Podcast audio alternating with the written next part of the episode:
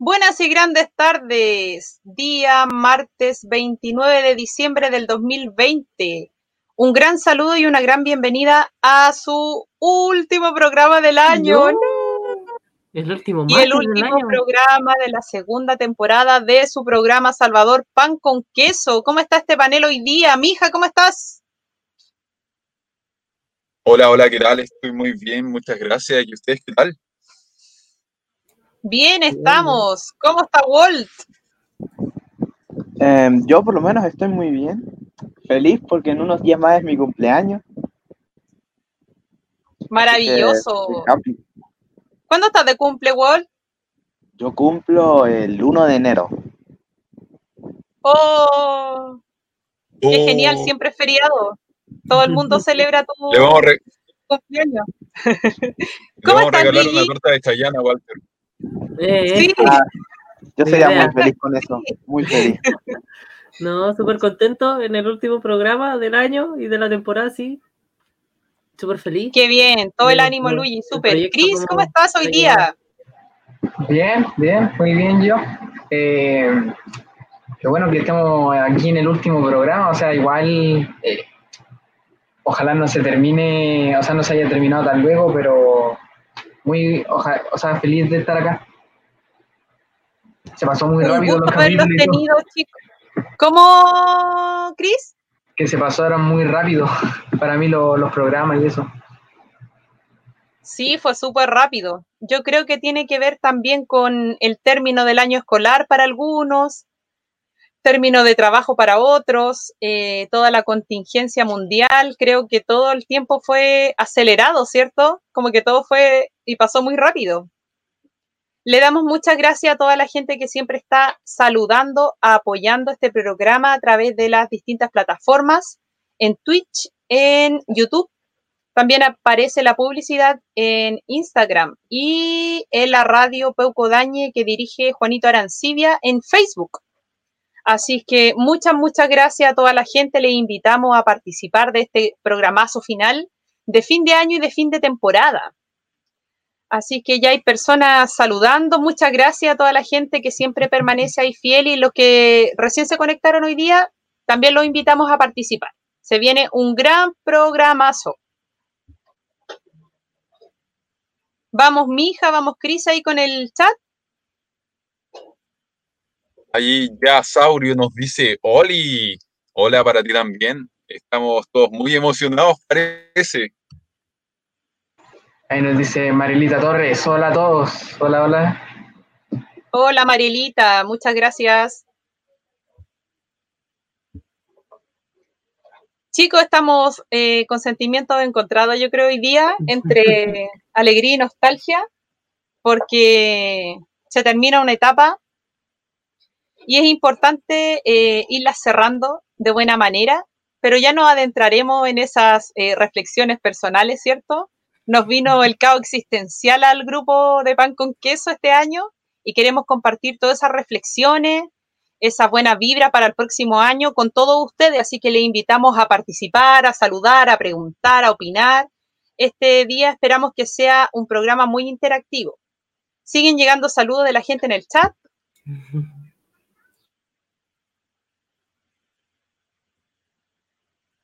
Monita de Vidal dice salud, Silvi y los chicos esperando fiel el programa. Sí, siempre ah, con ansiedad. Un, besito, gracias Monita. Saludo a Alan también ahí. Muchas gracias siempre por estar ahí mirando y participando. Chicos, se nos viene programazo. Vamos a partir haciendo un pequeño recuento, ¿cierto? De este año y esta segunda temporada de pan con queso. Y lo vamos a hacer eh, desde el primer programa que hicimos, que se llamaba La música cambia nuestras emociones. ¿Se recuerdan de ese programa chiquillo? ¿Qué les pareció? ¿Se acuerdan? Yo sí me acuerdo. yo también. Yo sí. buen programa. ¿Cómo olvidarlo? El programa y me acuerdo estaba súper nervioso. Sí. ¿Por qué, Porque era el primer programa y todo, yo decía, uy, si hago algo mal, y si digo algo mal, por eso casi como no hablaba, no, pero no participaba mucho por el hecho de que estaba un poco nervioso. Ya lo que iban pasando los programas me iba soltando igual. ¿Lo recuerdan también ese programa si la música cambiaba nuestras emociones por algo en particular? Cris. No, yo creo que en ese programa tocamos un tema bien importante, el de si la música cambia nuestras emociones. Sí, yo estaba igual que el Walter, ahí yo era primer programa, estaba más nervioso, no sabía qué decir tampoco. Más tiritón que una jalea, ¿cierto? ¿Cómo recuerda el Mija ese programa? Uf, yo me acuerdo que fue un programa bastante, bastante interesante. Sí, el tema que, el tema que tocamos era un tema que de verdad, bueno, hasta ahora sigo pensando que debió haberse alargado un poco más, porque creo que todas las cosas que se debieron haber abordado no, no alcanzaron por el tema de tiempo, pero fue un buen programa. El tema de verdad que, insisto, era demasiado interesante. Sí, creo que para todos lo fue. ¿Y el Luigi se acuerda de ese programa? ¿Cómo lo vivió? ¿Qué le pareció? Súper bueno y se veían como los nuevos panelistas estaban muy nerviosos y se notó una evolución hasta este último capítulo de la segunda temporada, como, como ahora están más sueltos, sí. Es verdad, yo me acuerdo que ese día se me cortó la luz. Bien. y fue terrible estar con, con unas linternas alumbrándome hasta que ya la pila no aguantó. Los problemas, no faltan. Sí, la pila no aguantó de la linterna y la batería del computador tampoco, pero ahí resistimos hasta el final, como siempre, como el espíritu emprendedor de pan con queso. Y era nuestro primer programa, yo creo que estábamos todos ah. nerviosos. Sí. Ya era segunda temporada para el experimentado Luigi. pero estaba con un nuevo panel, así que yo creo que también estaba un poco nervioso, ¿no? Sí, sí, también. Fue bueno saber que nos podíamos eh, afiatar, ¿cierto? Ir conociendo ahí nuestras personalidades, la forma en la que intervenimos y complementarnos. Creo que fue bacán ese proceso.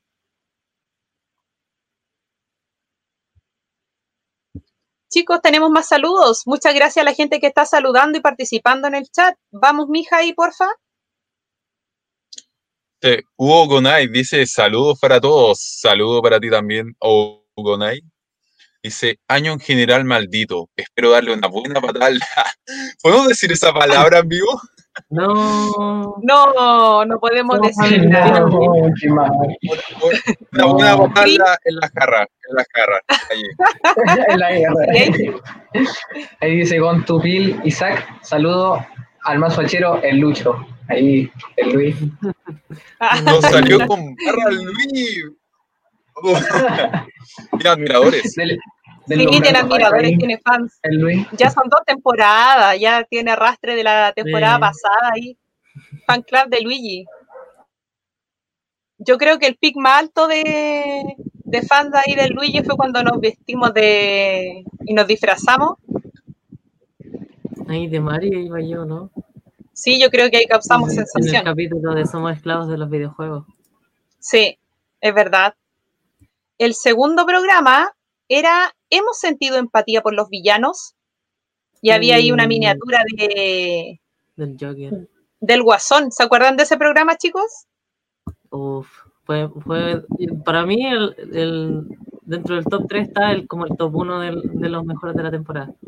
¿Por qué, Luigi? Fue muy bueno, yo encuentro que sí eh, daba para hablar la temática y sí se llega a sentir por el trasfondo de, la historia que te cuentan del, villano también. Sí, no, muy buen, muy buen programa, dio para harta charla y muy bueno, sí, desde 10. Sí, hubiese durado más, sí, eso hubiese sido... Sí.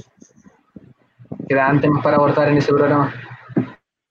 ¿Por qué te hubiera gustado que durara más, Chris?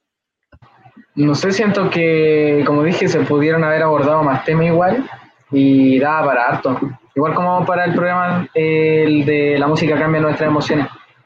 Siento que igual si hubiese durado más, hubiésemos hablado de muchas más, más cosas, la verdad. Mm, Yo encontré Pero muy buen programa.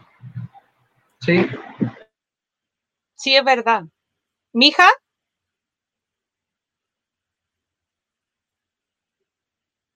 No, ahí está.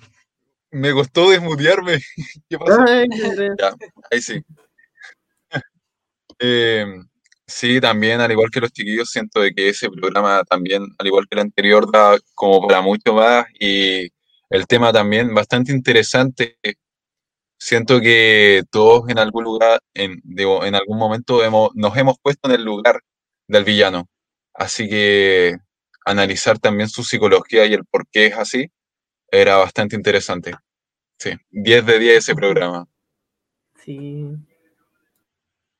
Yo creo que haber extrapolado la personalidad del villano a nosotros como personas, ¿cierto? Extrapolar me refiero a sacarlo del personaje y llevarlo como a, a su humanidad y a su imperfección humana y compararnos con nosotros, creo que a todos nos sirvió un poco. A quizá no ser tan autocríticos o autoexigentes, porque creo que todo en exceso a veces es malo. Siento que está bien ser perfeccionista y querer hacer las cosas bien, eh, autoexigirnos para mejorar cada día, ¿cierto? Eso yo creo que es importante en todo orden de cosas que hagamos.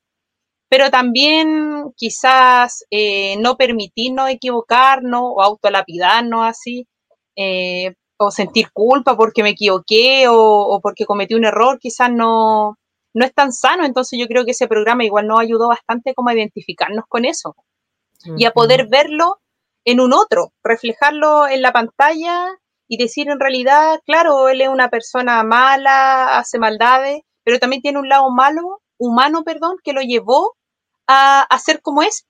Entonces creo que ahí eh, todos desarrollamos un poco la empatía, ¿cierto? ¿Qué piensa el Walt al respecto? Sí, Ah, disculpa, no entendí la pregunta.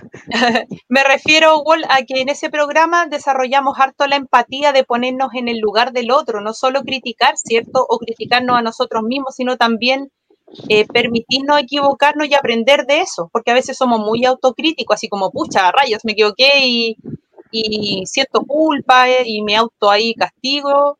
Entonces, sentir empatía por un otro creo que, que fue bastante bueno durante ese programa. Ah, claro. Yo encuentro que sí, pues. teníamos en la miniatura al Guasón, ¿se acuerdan? Y ustedes habían mencionado hartos villanos que habían en las películas que, que les eh, había tocado ver, ¿se acuerdan de, de algún villano? Me, acuer- me acuerdo de un comentario que decía de que Doofenshmirtz era de los pocos que sí tenía permitido ser el villano por lo mal que lo pasó y me dio mucha risa porque era verdad. Ah, sí, pues. ¿Le gustaba ser villano? O sea, no, pero tenía todo el trasfondo pues, de que su familia lo abandonó, pasó solo Sí. su cumpleaños, solo el día de su nacimiento, pues, Hoy le ponían vestido. bien y lo ponían de gnomo ahí. Sí, oh, qué mal. También se ve en la película de Phineas y Ferb esto de que está en el universo paralelo, donde, ¿cómo se llama? El mismo Doofenshmirtz, pero del otro universo, eh, consigue ser eh, villano y, mal- o sea, súper malvado eso, pero y su como su trasfondo era solo que perdió un tren y es como era súper comparable ahí de, de que es súper triste su historia, la del Doofenshmirtz original y la del, del otro universo de que solo perdió el tren y por eso ya es de los más malos malos del mundo y, logró todo eso. No, me- Sí, pero el, el que como malo del universo paralelo lo tenía, ¿o ¿no? no porque O sea, nunca perdió lo. No, Ah, lo no, perdió y el otro, el original, lo tenía. No, O no me acuerdo cómo era. no, Pero uno de los dos lo tenía. No allá de esto no me acuerdo, me acordaba del... de eso. Es que lo vi hace mucho tiempo. No, yo sé, yo sé, yo me la sé. Ya, A ver, no DVD. La, la cosa era que Doofenshmirtz, el original, ¿no? El de la primera dimensión, pasó toda su vida mal y todo, nadie pasó nacimiento, pasó solo, todo el mundo quería al hermano, nadie lo quería a él, ¿no? Y el otro tuvo una infancia más o menos normal, solo que en algún momento se le perdió su trencito de juguete y es como que, no, mi trencito, ¡ah! y entonces se hizo malvado. Eh, eso es todo, pero por alguna razón él sí lo logró, logró controlar el área, el área limítrofe, logró destruir a su enemigo principal y todo. Fue un exitoso villano entonces. sí. Yo siento que esas películas que tienen protagonistas o antagonistas o algunos personajes que son bastante villanos, eh, nos sirve bastante para ser empático y también para eh, mirarnos en esos personajes. A veces son como hasta sanadores, porque de repente si, si ellos reaccionan de mala manera, uno dice, oh, yo haría lo mismo o haría algo peor. Entonces, siento que igual de una u otra manera, si me siento a ver una película con un análisis así bien profundo eh, y con una disposición eh, a entender bien psicológicamente la película, creo que hasta nos podría ayudar eh, a comprendernos a nosotros mismos. Que todos tenemos un lado bueno y un lado no tan bueno, un lado positivo, también un lado negativo, y que quizás las áreas más flojas, más débiles, hay que trabajar nomás para, para ir mejorando y avanzando como, como, ser humano y como persona. Creo que esto va a ser como el, el pie a, a, lo que se viene un poquito más adelante con las reflexiones de, de nuestras vidas y también de la gente que está en el chat. Hacemos un breve pause para seguir saludando a la gente que también saluda en el chat. Gracias. Muchas gracias a todos los que saludan. Mija, Uh, de Mr. Leo 2 dice XD. Mi hija también ahí. Ahí. A ver, Alan Vidal dice, jeje, saludos, qué bueno que sigan al aire y ojalá sigan con una nueva temporada abordando más temas. Ojalá, Alan Vidal, ojalá. Y en verdad, pan con queso queda para rato. Sí, es la idea, mantenernos. Es lo que esperamos. Muchas gracias, Alan, por estar ahí apoyando y saludando. Cris, ¿conoce a Momo? Ahora sí. Ahí dice Momo, LOL. Oh, me, me, recuerda ese meme del Momo. Oh, qué mal. Momo estuvo como de moda por ahí por Sí. el 2018. Sí, más o menos. ¿Y- ¿Pero qué es lo que es eso? ¿Un meme? Momo era una escultura japonesa eh, que era una escultura japonesa, china, ya no me acuerdo. Pero la gente la vio y dijeron que era un número de teléfono y que si le hablabas te iba a hechitar y te ibas a morir y ah, pero no, no, no, no, no es nada. ¿Era como una paranoia? ¿Una psicosis? Exacto. Sí, Eh, se volvió meme en esos años. nadie podría haberlo explicado mejor que Walter. Sí, no, era terrible. Estaban estos videos en YouTube llenos de estos videos de llama Momo, no sé qué tanto, tanto termina mal. o- Sí. Pero eran Le como hablo de... a Momo a las 3 de la mañana. No puede ¿Pero cómo ser. eran de Asterisco, terror? Termina mal asterisco. Era, era como una ¿Cómo figura de terror pues, que estaba en un museo allá por Asia, no sé dónde, pero en Asia. Y la cuestión es que le sacaron una foto y se como que empezó a rondar por el internet, pues. Y ahí la gente empezó con, como con esto de los creepypastas, que, que era como una moda también antigua. Eh, empezaron con eso, pues, y después llegó a esto de que, ya, de que se, como, como lo enlazaron con esto, un número X y empezaba a contestar. Mm. Ahí me voy interiorizando un poco más. Cris, por favor. Eh, Marielita Torres, que haya una tercera temporada. Es muy bacán el programa. Sí, sería, sería bueno. Muchas gracias. Margarita, por esos buenos deseos. Chicos, ¿se acuerdan el tercer programa? Se trataba de cómo será el lenguaje en el futuro. Aprovecho de mandar un gigante saludo a la invitada que tuvimos ese día, a la señora Yanel Gómez. Un besito y un abrazo a Yanel, que en invitado. nos ha visto y participó ese día. ¿Se acuerdan de ese día? Sí, sí, me acuerdo de la invitada. Ese- Y ella era profesora del lenguaje de señas y nos estuvo contando ahí cómo era el mundo de la gente sordomuda y las dificultades que tiene en la sociedad. Era, fue heavy ese programa. Sí, Sí, Sí, Fue no bastante fuerte. Mija, ¿qué te sorprendió o te llamó la atención de ese programa? Eh, las diversas opiniones que la gente tenía respecto al futuro del lenguaje. Eso fue lo que más me llamó la atención. A mí me llamó la atención, eh, como Yanel nos contaba, eh, de las dificultades que tienen las personas sordomudas en la sociedad, en cómo les cuesta llegar a los servicios públicos, em, cómo podía entenderse en un hospital, comunicarse, y que todo se le hacía mucho más difícil.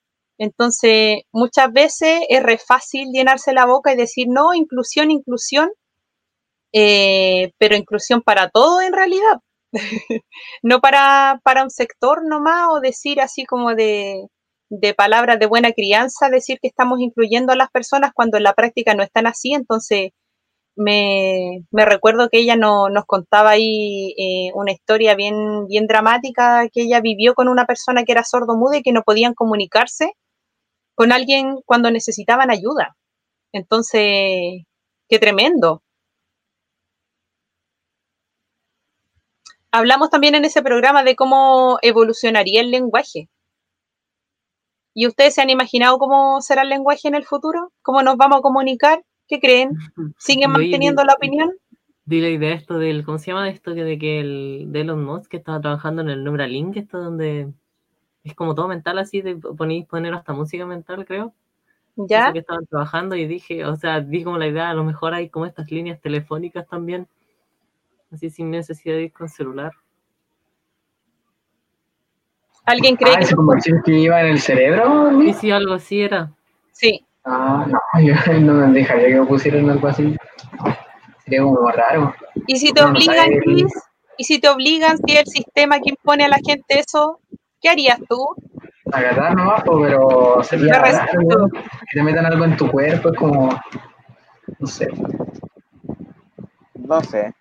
Yo creo que si lo haría yo, sí me pondría un chip en el cerebro. No sé por qué, simplemente para decir que yo tuve el chip en el cerebro, tener la experiencia, ¿no? No, aparte decían que tenía un uso médico, pues también te ayudaba a detectar enfermedades, etcétera. Así pues, además que sirve para algo. Ujú. Algo debe servir. Ya, pero a lo mejor sería bueno que te detecte enfermedades, pero si no te pueden ayudar con esas enfermedades porque no está la plata, ¿qué harías? ¿De qué No sirve sé. detectar algo si no te puedes sanar? Ah, Si me detectan algo y no me puedo sanar, creo que morir es como lo... eh, es, me detectan una enfermedad, no me la pueden curar, muero. Así son estos tres niveles.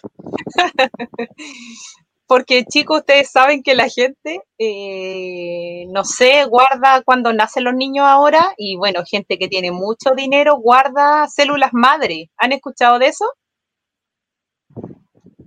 Las he escuchado, pero nunca aprendí muy bien qué eran las células madres. Sí, que tiene que ver como ahí un, en el área de la genética, guardan ahí toda la información del ADN del bebé que nace eh, para futuras enfermedades que pueda tener la persona y que le pueden ayudar en el tratamiento de esta.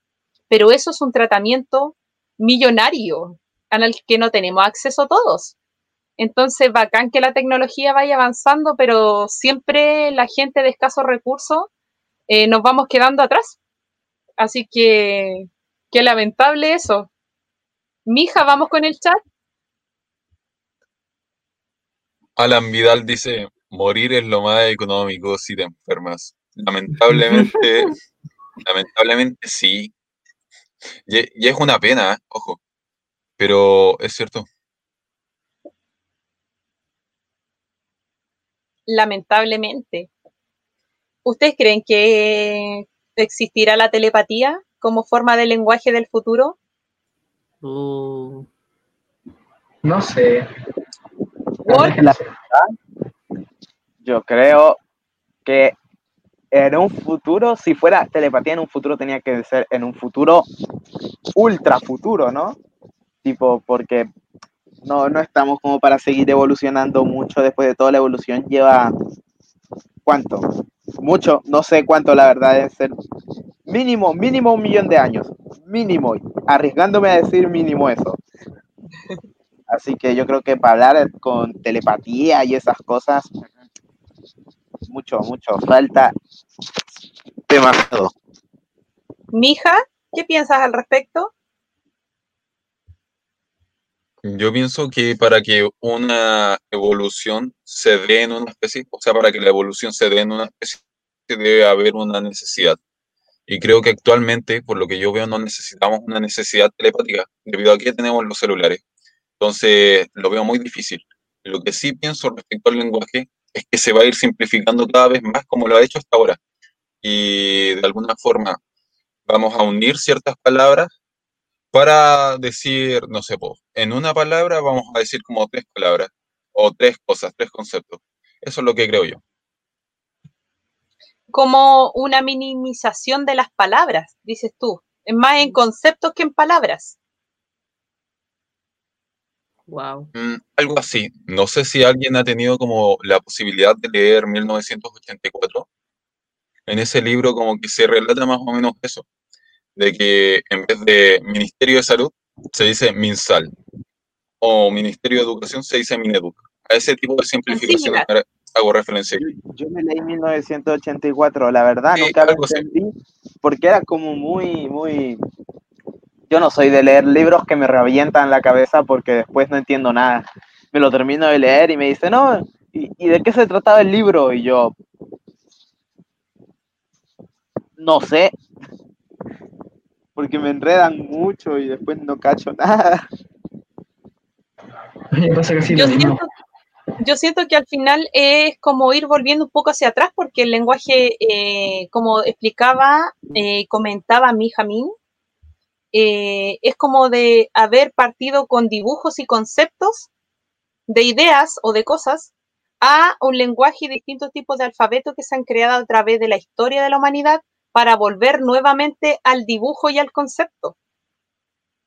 Entonces, no sé si tiene que ver, ahora es diferente porque es como por la optimización del tiempo, porque uno coloca en el chat un emoji y dice estoy enojado y sale la carita y no tengo que escribir estoy enojado, o tengo sueño, o estoy muy contento, entonces por la optimización del tiempo, porque la gente no tiene tiempo, es que se van acotando las palabras para llegar a, solo conceptos o solo dibujos. ¿Será lo apropiado, creen ustedes? Tendríamos que explicar a nuestras futuras generaciones de muy buena manera qué significa cada dibujo y cada concepto, para que no tengan una idea equivocada de lo que quiero decir o lo que significa. Es como el lenguaje de señas que nos explicaba Yanel, que un movimiento de mano tiene que estar bien ejecutado para que la otra persona lo entienda bien, porque si lo hago de mala forma, significa otra cosa totalmente diferente y se malinterpreta. Entonces, ¿creen que, eso podría ser beneficioso o no tanto para, el futuro del lenguaje? ¿Qué piensa ahí el panel o el chat? Sí, sí va a ser complicado. Yo creo que además, como en un futuro, si llega a pasar eso, a lo, a lo mejor yo creo que hasta lo incluyen en las escuelas de, para como lecciones básicas pues, de comunicación.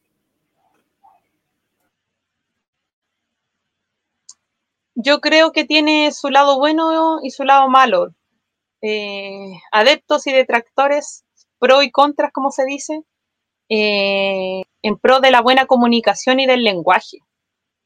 Ojalá eh, sea más beneficioso que, que jugarnos en contra, la verdad, porque siento que muchas veces parecemos tener eh, más celulares eh, y a veces estamos más incomunicados. Antes uno se juntaba más con la gente y ahora solo habla. A veces puedes tener 100 personas agregadas de amigos, pero chateas siempre con tres.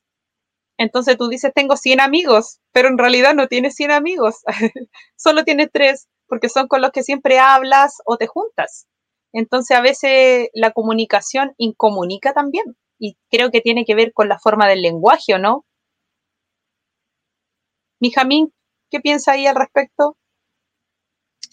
Yo creo que, que la culpa no la tiene el lenguaje, sino que la tiene como la gente. Si la gente estuviera como consciente de alguna forma, o si todos estuviéramos conscientes, no sé, de utilizar bien el, el lenguaje, de comunicarnos bien, de saber expresarnos de la mejor forma, eh, ese tipo de situaciones no, no se darían. Es decir, está bien, mira, volviendo al tema de los dibujos. Siento que, no sé vos, si necesitamos optimizar tiempo, de repente sí, un emoji está bien, pero no creo que hayan emojis para todos o para eh, simplificar oraciones, por decirlo así. No puedes decir como voy a tal, voy a ir a tal parte, no sé, voy a ir a la plaza mañana con mis amigos en un solo emoji. Entonces, eh, de alguna forma, el lenguaje siempre es necesario y siempre va a ser necesario, porque al final los dibujos, los jeroglíficos, los emojis nos quedan cortos. Sí. O sea, de más que no se puede hacer una frase entera con un puro emoji, pero se puede hacer con varios emojis. Si tú pones dos emojis, normalmente cambia el significado. Por ejemplo, si uno, ya estoy dando un ejemplo completamente al azar, si uno pone un emoji de una persona de una mano así y otro emoji de una mano, yo qué sé, así, dos manos juntas, cambia completamente el significado, ya no son dos emojis separados, juntos deben de hacer algo distinto. Entonces, se puede, pero hay que saber entenderlo. Es como otro idioma completamente distinto. Claro.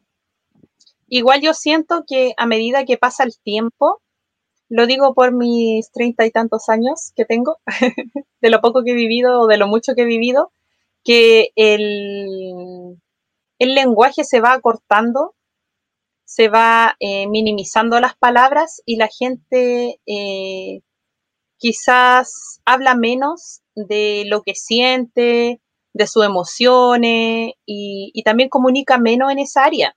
Y por ejemplo, eh, me he topado de mi experiencia como profesora de papás que son poco afectivos con, su, con sus pequeños y que nunca le dicen te quiero o te amo o no sé, te necesito, como que solamente eh, su forma de, transmitirles amor o de mostrarles que los quieren es cuidándolos, ¿cierto?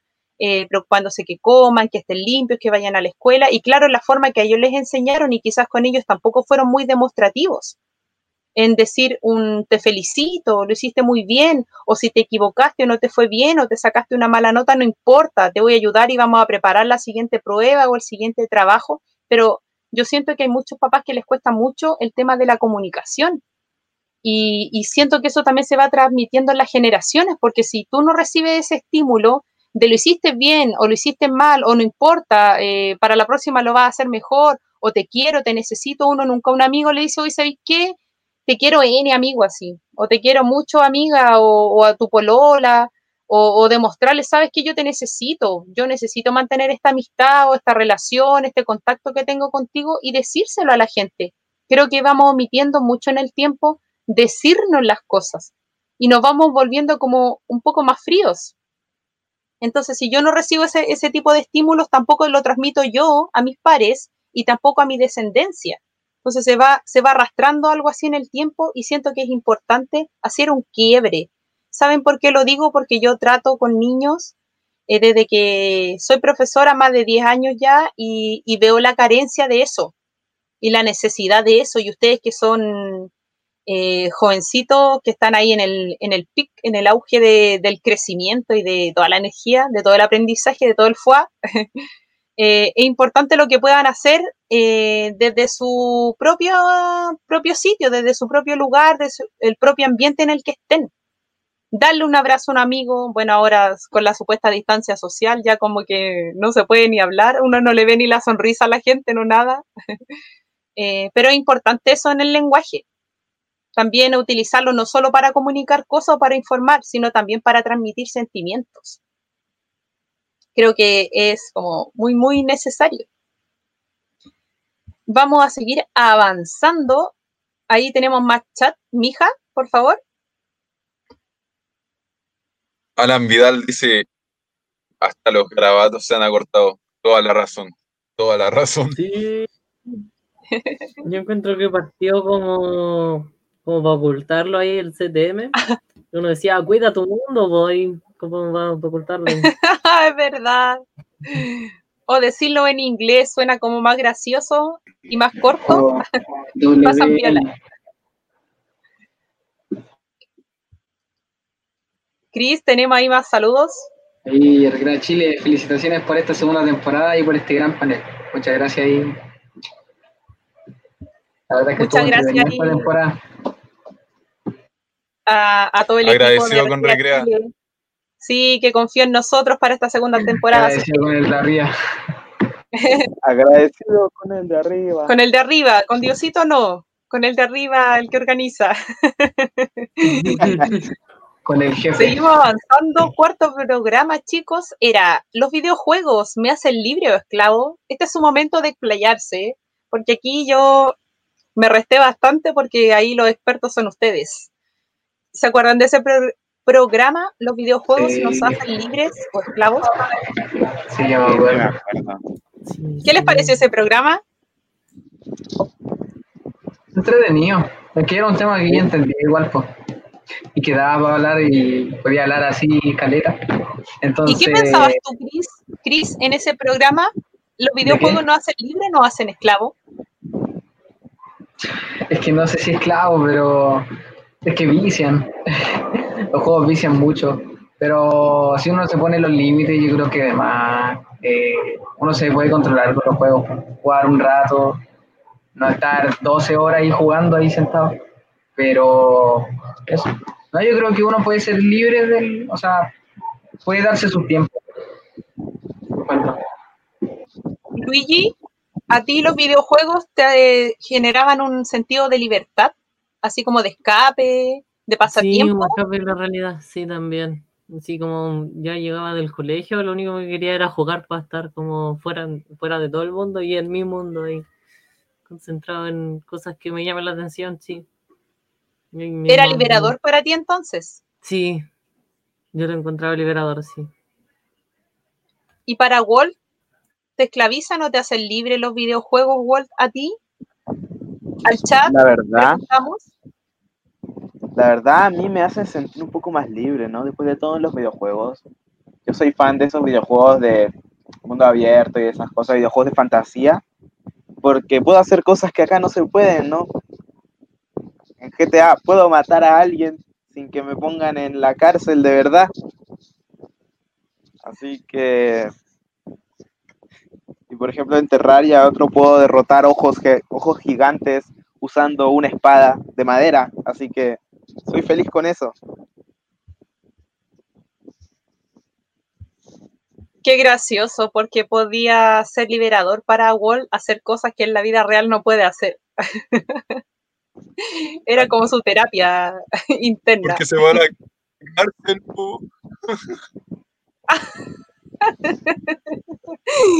Sí. Y para ti, mija, ¿qué son los videojuegos liberadores o esclavizantes?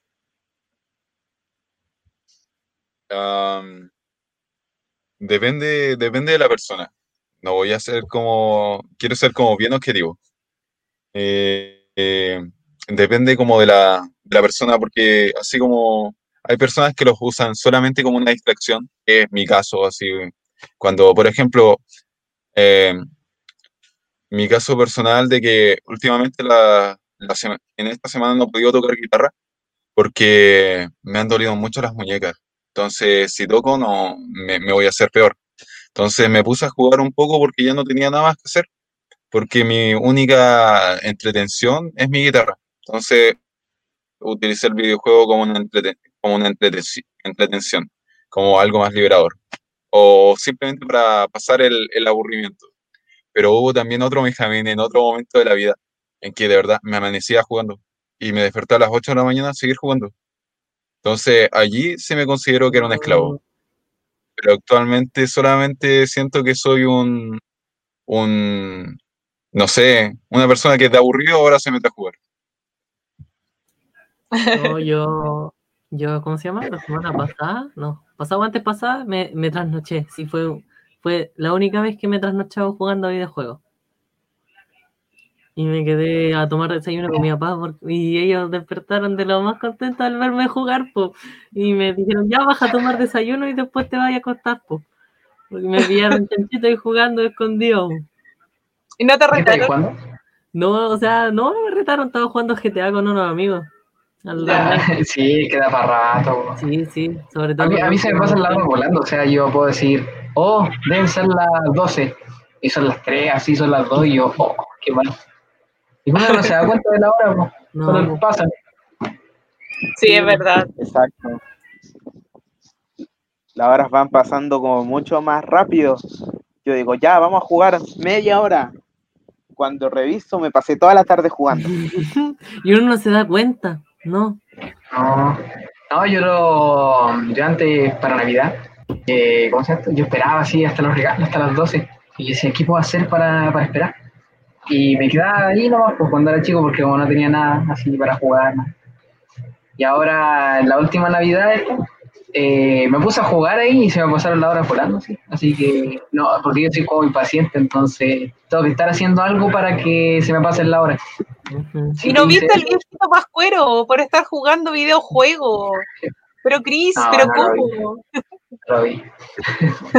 Prefiero no verlo y que me entregue los regalos, ¿no? Sí, No. hay El que viejito mantener distancia, que pase, poniendo- que pase y los deje nomás. El viejito Vasco ¿Mi está poniendo los regalos al frente de él y el pin meta, meta jugándose. claro. Es que, es que yo no puedo ver eso. No, me han dicho así que, que no existe y yo no creo eso. Muchas gracias a la gente del chat y de las redes sociales, ¿cierto? De YouTube, de Twitch, de la radio Peuco Dañe, eh, ahí en Facebook que dirige Juanito Arancibia. Muchas gracias porque siempre están ahí chateando, comentando, saludando. Mija, acá tenemos más chat. Por favor, adelante. Alan Vidal, miren, parezco el narrador de Alan Vidal. Así gusta ser esclavo, jajaja. Es un vicio las 27 horas de esclavitud todos los fines de semana cuando era adolescente. Pero en ese tiempo nos juntábamos y compartíamos. Ah, claro, los famosos, ¿cómo se decía? Los famosos tarros hacían unas tarradas, algo así, que cargaban como con los PC y se iban a la casa de unos amigos. Sí. Cris, No sé cómo decirlo, Sleepy 60 Hz. Siempre arriba los videojuegos, dice. Sí, pues son, son buenos. Cris también. Bonita de Vidal dice, en los días de pandemia avancé un juego sola en Zelda, el Zelda, y me encantó, y las horas se me hacían pocas, sí, pues, sí, se pasan volando las horas literalmente. ¿No? Y el Zelda es un juego muy bueno también, Sí, entretenido. The Legend of Zelda y aguante. Sí, todo el rato. Yo creo que cuando ya dejas de hacer cosas básicas, eh, como recién nos contaba Luigi, dormir o, o comer o hablar y comunicarnos con nuestro entorno eh, y terminas enfermándote, creo que ya es, es como de cuidado eh, y poner ahí ojo en, en que nos estamos volviendo quizá eh, esclavos del, de los videojuegos. Pero como toda cosa que hacemos con disciplina y, y con, con orden se pueden hacer. Siempre y cuando, no sé, pues ya dejaste de lado los estudios por estar seis horas jugando, creo que ahí ya hay que ponerle ojo, pero no sé, pues si te gusta mucho jugar ya dos, tres horas diarias y te dispone a eso y no hace nada más que eso. O no sé, si hay un torneo, claro, va a estar más, más tiempo, una jugada con amigos en línea, bacán, porque es como el evento. Pero para alguien que le gusta harto y tiene una disciplina, decir, ya diariamente le voy a dedicar, no sé, mi mañana o mi tarde o la noche a, a jugar y lo hace con disciplina, no debieran caer en, en la esclavitud del videojuego. porque hay hartos detractores del videojuego igual. Hay hartos papás, se lo digo como Sí. profe, hay hartos papás que dicen, perdí a mi hijo en el videojuego, así como lo perdí, así como se murió. como ya no me habla. no llega a la cocina a comer, está más flaco. está Los juegos te hacen más agresivos, Claro, pasa. No, sí, a mí me Pero- pasa porque a veces me dicen, no, lo- los juegos te hacen más, no sé, más violento, no sé. Pero yo creo que no es o sea, es la gente. yo siempre tomo eso, que es la gente la que, no sé, pues a veces se burlan o algo, eh, uno se enoja así, pues, pero no, hasta un punto no, la verdad. Yo cacho, o sea, cuando dicen cosas como que no, los videojuegos te hacen tonto o te hacen violento, yo cacho. Mira, si tú pones a una persona tranquila a jugar un videojuego, la persona va a salir, depende del juego, tranquila. Si pones a una persona violenta a jugar un videojuego, va a salir violenta. Igual que si pones a una persona inteligente a jugar un videojuego, va a salir pensando. Y si pones a un tonto a jugar un videojuego, va a salir igual de tonto. Es lo mismo, no cambia nada. Qué directo, Walter. Mucha play. Sí, que Mucha play. los juegos lo volvieron más directos. Yo siempre he sido directo. Estaba esto eh, que iba a comentar de la, de la en la televisión argentina que mostraban esto del, no sé si se acuerdan el acontecimiento que estuvo del, del tiroteo que este tipo hizo por un directo en Facebook. Ya, pues, y salió en la televisión argentina pues, a decir que Fornite estaba atrás de todo esto, de que influenciaba a los niños chicos con todo esto de la violencia y matar gente. y no. A mí me daba más risa ver eso porque... Se lo tomó Se creía en un. Battle Royale, le faltó decir. Sí, bo. se tiró del avión el tipo y yo. No, Me imagino que se lo llevaron preso. mm. No, pero Ah. no, sí. Ahí estuvo la televisión argentina y para la chacota. No, hay, hay un niño que yo vi que abandonó el colegio para dedicarse a los eSports así, de los juegos. Y yo quedé como, y si no le va bien en los, en los videojuegos, ¿qué va a hacer de su vida? Pero Así- supongo que va a seguir con los estudios, pero con, con, tutores, ¿cómo se llama? No, si lo sacaron del colegio todo. Y yo quedé como, ¿qué? Sí, de- pero así vi en las noticias. po. Ah. que van a la casa, po. De estos tutores, ¿cómo se llama? Personales. Ah, sí, bo, eso sería como otra opción. Sí. Mm. Mija, ¿podrías leer el chat, por favor? Claro, ahí Lipitz dice, depende de cómo tomes el videojuego, porque hay personas que ganan millones jugando. Y eso es cierto, es totalmente cierto, porque las personas que entran al mundo de los eSports pueden ganar millones jugando, como en el caso de Faker, y se me acabaron los ejemplos, pero Faker es una- un buen ejemplo de eso. Chris, Sí, sí se ve harto. Ah, eh, no creo porque hay muchos juegos que dejan enseñanza, simplemente aprendes algo. Sí, eh, yo encuentro que varios juegos me han enseñado cosas así, como de la vida, no sé. No, pero es verdad, sí, los juegos igual yo creo que enseñan algo en un punto. ¿qué, qué juegos podrían mencionar que aprendieron algo de la vida? Minecraft. ¿Qué aprendiste, Chris? A ver, para la vida, ¿qué aprendiste con No sé, Minecraft? por ejemplo, cuando chico, eh, por ejemplo, antes, ¿sabes qué? No sé, para cocinar, o sea, en el, en el horno, solo yo buscaba carbón, carbón, para cocinar cada cosa. Pero yo no sabía, por ejemplo, que la madera podía ponerla en el horno y da igual servía. Entonces, eh, no sé, yo encuentro que eso fue algo que aprendí, pero así cuando estaba bien chico, po. pero ese era como un ejemplo. No se me ocurre otra cosa. Dice, no se metan con el Ford. Ah, el. Tranquila. Tenemos un fan saliendo no, no. Con el, Fortnite. Oh, Y rata detectado. No, No, no, te queremos, espectador. tranquila, aquí aceptamos de todo. Chicos, seguimos avanzando. Quinto programa. Decía, ¿podemos separar a la persona del personaje? ¿Se acuerdan de ese Oh. programa? Sí, muy polémico. ¿Podemos separar a la persona del personaje? ¿Se acuerdan? Sí, verdad que hablamos de Artoy y de Dieguito. Eso estaba ahí en, en boca de todo la- el fallecimiento de Diego Armando Maradona. Sí, sí fue a la semana, ¿o no? Sí, Sí, fue esa misma semana. Estuvimos hablando de algunos artistas también, escritores, pintores, que, que su obra eh, es muy reconocida y muy valorada por todos, pero también quizás su calidad humana no era tan, tan de imitar, ¿cierto? No era de, estar alabando porque habían antecedentes así como comprobados de, malas prácticas, de prácticas antisociales o, de maltrato animal. Eh, así que fue, fue como controversial ese programa igual. Y siguen pensando lo mismo, ¿se puede separar a la persona del personaje o es un todo? Mija, ¿qué piensa? Me quedo con la opinión que emití en el programa, de que es un complemento. Son, son dos entes que funcionan a la par. Y que uno al final nace a través del otro. Son como, son como uña y mugre, o son como dos energías que se complementan. Y igual, ¿qué pensás al respecto? Eh, se refiere a si podemos separar a la persona del personaje, ¿verdad? Sí. Ah, ya.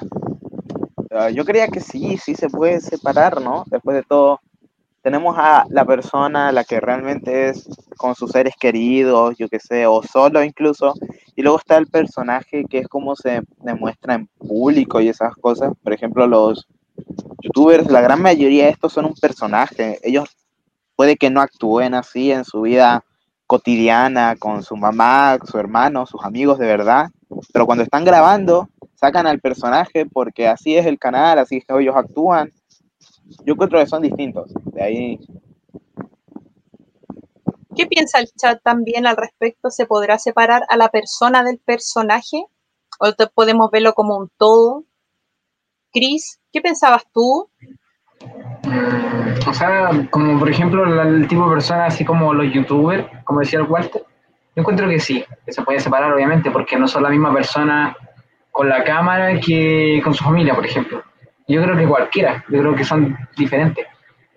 Y ya hay gente que ya ha hecho así cosas malas o así como tipo solo por el personaje, o sea, la vida real, eh, como ellos son, y después eh, cuando son como ya su personaje ya, eh, y muestran otra imagen de ellos, yo encuentro que eso no, que eso ahí se puede separar.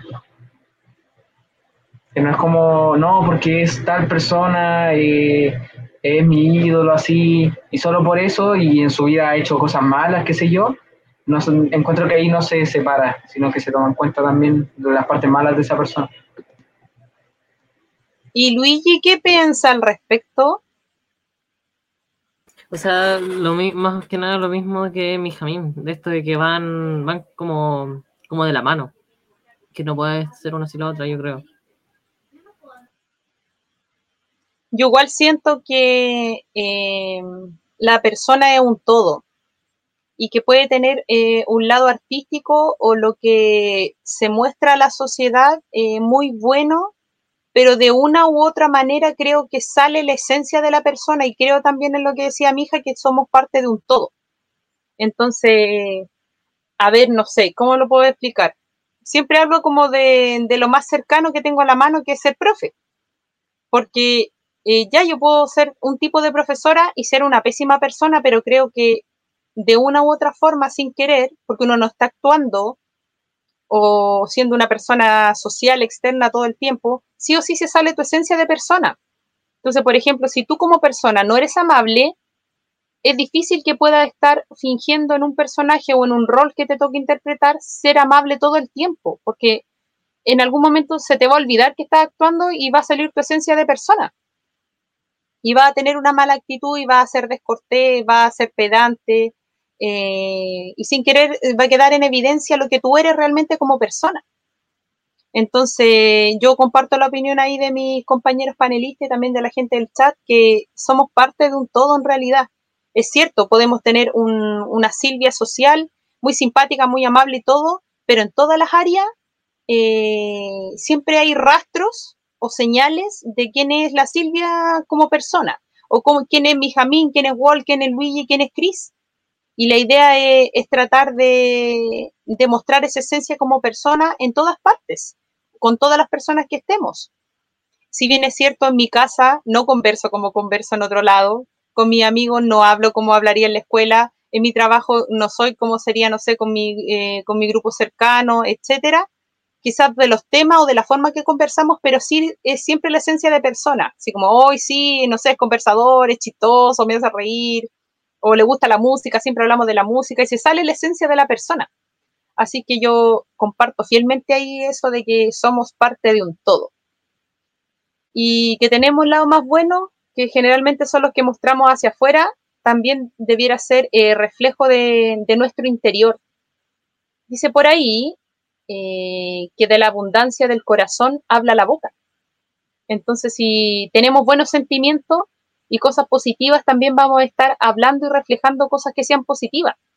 Pero si tenemos pura rabia, puro rencor, puro odio, pura basura acá adentro, también es difícil que salgan cosas buenas.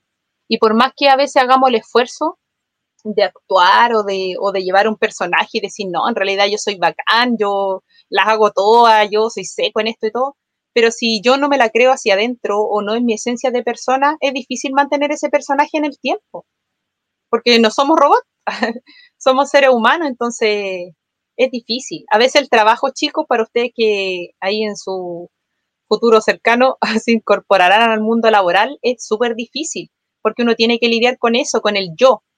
Y muchas veces tienes que dejarlo ahí en stand-by relegado para seguir cumpliendo tus funciones y para ser profe, para ser trabajador y para hacer lo que tú quieras hacer, porque tienes que cumplir de la mejor manera posible, ¿cierto?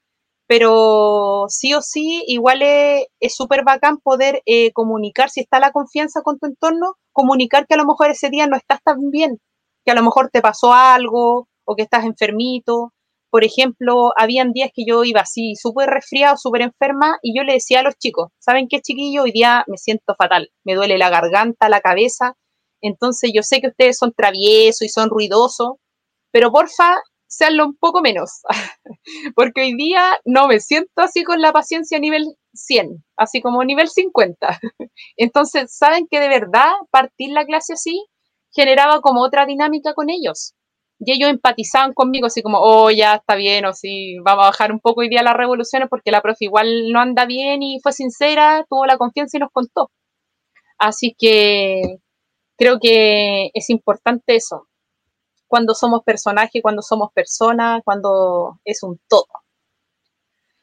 Avanzando, acá, un programa, a ver, 1, 2, 3, 4, 5, 6, programa 6 ¿Podemos estar saludables en cuarentena? ¿Quién era nuestro invitado ese día? ¿Se acuerdan? Mm, el profe Esparza ahí. Profe. Que siempre está en el programa. Y aquí le mandamos un beso y un abrazo, profe. Gracias por siempre acompañar. Sí. Siempre ha estado ahí de, fiel eh, televidente y, y también nos acompañó ese programa. Era temazo, era temazo poder que nos mantendríamos saludables en cuarentena. ¿Y cómo le ha ido a ustedes, chiquillos, esta cuarentena y la salud? Hasta el día de hoy. No, no el día del programa, el día de hoy, ¿cómo le ha ido? Ah, yo bien, o sea, yo me siento bien físicamente.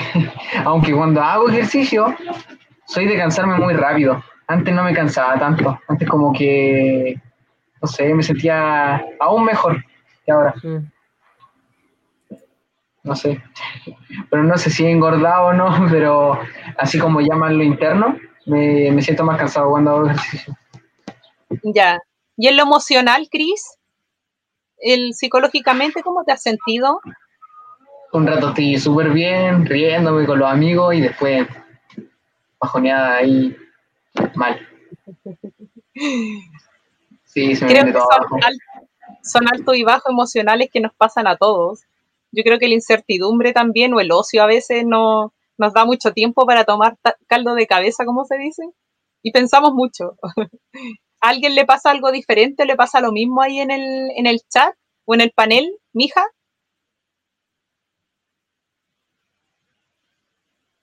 ¿Cómo te va con la salud, mija? la, salud no me la salud mental. De nuevo no me podía desmutear, me asusté. Eh, cuanto a la salud física, ya comenté al principio del programa que últimamente me han dolido mucho las muñecas, eh, por lo cual estoy sacando hora para ir al médico, porque también me, me preocupa esto, porque no quiero dejar de tocar guitarra y también he dejado de hacer ejercicio porque no, no puedo. Eh, en cuanto a lo emocional, siento que estoy, soy humano, así que de repente estoy como feliz y cuando de repente me baja la nostalgia simplemente me permito estar así, porque tampoco debo como reprimir esos sentimientos, y es algo que a veces cuesta, como aceptar de que debes darte tus tiempos de tristeza, así como también te das tus tiempos de disfrutar y de estar feliz. Pero bien, dentro de todo, o sea que em, comparado hace un par de semanas, estoy como repuntando de nuevo hacia, hacia arriba. Y eso me gusta harto. Bien, mija. Yo estoy igual que mi hija, la verdad. O sea, antes estaba así como que me daban esos bajones así mal. Así como que me ponía todo triste, así. No, pero ahora como que dejé algo ahí que me tenía atascado. Pero ahora lo veo todo más positivo, la verdad. Estoy más alegre de cómo estoy. ¿Y Luigi? ¿Cómo se ha mantenido mm. su salud física, su salud mental? ¿Cómo se ha mantenido la salud del chat también? A ver, mija. Mija iba a decir algo antes de darle el pase a Luigi. Quería, quería comentar una cosa que me parece súper interesante y súper apropiada comentar. Que, bueno, yo estaba leyendo un libro de Víctor Frank que se llama El hombre en busca de sentido. El que tiene la posibilidad de leerlo y de buscarlo, búsquenlo y léanlo, porque de verdad es buenísimo. Repite el nombre, por favor, mija. Repita el nombre, ¿cómo se llama el libro? El hombre en busca de sentido, de Vic Frank. Ya, el hombre en busca de sentido. ¿Ya? la cosa es que dentro de las páginas de este libro, bueno, hay una parte en la que dice Frank que todo sufrimiento tiene un motivo y debes como encontrar el motivo de ese sufrimiento. Y también otra de las cosas que más rescato es que cuando sabes el por qué, no importa cualquier cómo. Es decir, cuando tú sabes por qué viene ese sufrimiento o que ese sufrimiento es parte de la vida y que debido a ese sufrimiento tienes que también aprender cosas, no importa, no importa la forma en que venga ese sufrimiento, por decirlo así. Bueno, en el libro se explica de forma mucho mejor, pero es lo que puedo ahora relatarle. Y siento que también me ha servido mucho para ir creciendo y ir entendiendo muchas cosas que quizás antes no entendía a, cabalidad o simplemente no entendía. Así que eso, e, esa es mi intervención. Buena recomendación. Eh, recomendación. Sí, fue una recomendación anticipada. Muy buena, mija, gracias. Luigi, ¿cómo te ha ido con tu salud física y mental esta cuarentena hasta el día de hoy? En cuanto a física, eh, noté que bajé de peso igual a, como 70 kilos porque estaba como en 80 el, año pasado. Y en cuanto a mental, yo creo que horrible, horrible pasé por, ¿cómo se llama? esto de crisis de identidad, no, no sabía qué hacer con mi vida, estuve fatal, pero ya la pasé, sí, me, como que me encontré y ya estoy como más claro, sí. No, no del todo, pero todavía me da como estos bajones ya, que voy a hacer con mi vida, pero más claro que antes, sí. También me sentí como alejado de mis amigos y todo, ¿no? Y me sentí como excluido de la vida, eso. Ya. No, sí. Se pasó mal igual un poco. Oye, pero súper sano ese proceso y, y, normal, Luis, y sí, sí, porque es necesario a veces estar solito, como aislarse un poco de la familia, de los amigos y encontrarse como tú dices. Y qué bacán que te encontraste. y también eh, decir, chuta, ¿qué quiero hacer? Porque todos los días son diferentes. Yo hoy día a lo mejor tengo una convicción muy de algo y mañana ya no es tan así. Y es totalmente eh, lícito sentirse así, así que no, no, a no sentirse mal ni, ni sentirse culpable por quizá estar inseguro a veces la presión de la gente del entorno, así como, ¿ya has pensado qué va a estudiar? ¿O qué va a hacer? ¿O, en qué te va a ocupar este verano o el próximo año? No sé. Eh, nos ayudan mucho a, uno poder ir tomando un rumbo y un camino. Y es normal, es normal que un año a lo mejor esté súper convencido de algo y el otro año tú estás diferente, creciste un año completo de, de experiencia, ¿cierto? Y eres otro Luigi el 2020 y el 2021 vas a ser otro. Entonces van a ir apareciendo cosas, personas, ocupaciones que te van interesando, otras menos y otras nada, y, y es normal, somos sujetos de cambio, así que yo creo que uno puede mantener eh, pilares en la vida que son inamovibles, ¿cierto? Que tienen que ver como con la crianza, con los valores, con los principios, tu esencia de persona. Pero eh, el resto va siempre cambiando y lo importante es que sea para provecho y para bien tuyo, que sea, seas feliz tú y esa felicidad le irradia después a tu entorno, así que para adelante nomás Luigi. Yo te veo de aquí al infinito y más allá. Te tengo todas las fe, igual que a los chicos. Gracias. Walt, ¿cómo te ha ido con la salud física y mental hasta el día de hoy? Eh, en cuanto a la salud física, bueno, lo normal, ¿no? Intento cuidar mi alimentación. eh, corté la rutina de ejercicios que tenía por el hecho de Navidad, fin de año. Es como ahí me estoy dando un receso de eso, pero en cuanto empiece enero, ahí a darle duro nomás, a darle duro a sufrir, estar con las piernas doloridas todo el día, estar adolorido todo el día, pero felicidad igual, al final y al fin y al cabo. Todo para de Papi Chayanne. La verdad estoy feliz. Estoy feliz últimamente y no podría decir por qué. Simplemente es como un sentimiento de alegría que me llega de la nada. Yo así amanezco, amanezco feliz a veces, a veces amanezco con ganas de matar a todo el mundo. Y bueno, Hay un instinto asesino ahí reprimido. Cuidado, Walt, cuidado. Miedo me da, miedo me da. Temo, temo. Cris, ¿quería opinar algo al respecto? Sí, no, que a mí antes se me hacía como complicado el, el alejarme un poco de todo. Después como que a veces ya, ya no quiero hablar con nadie y todo, y aparecía alguien ahí, oye, quería hacer tal cosa y yo, no sé, es como que se me hace a veces súper complicado cuando quiero estar solo, el estar solo, se me hace complicado así como alejarme de todo y, y de, y de todos. Y hay veces en las cuales no quiero estar alejado de nadie y estar con varias gente así, eh, pasar un buen momento y nadie está. Entonces es como raro a veces, no sé. Es como, oye, quería hablar. Y yo, no, no, ahora no, gracias. Y después le me pregunto, después unos días después le pregunto a esa misma persona y no quiere hablar. Entonces como, no sé, me pasa todo al revés, todo al revés. Sí, suele suceder, son ironías de la vida, Cris, te entiendo perfectamente.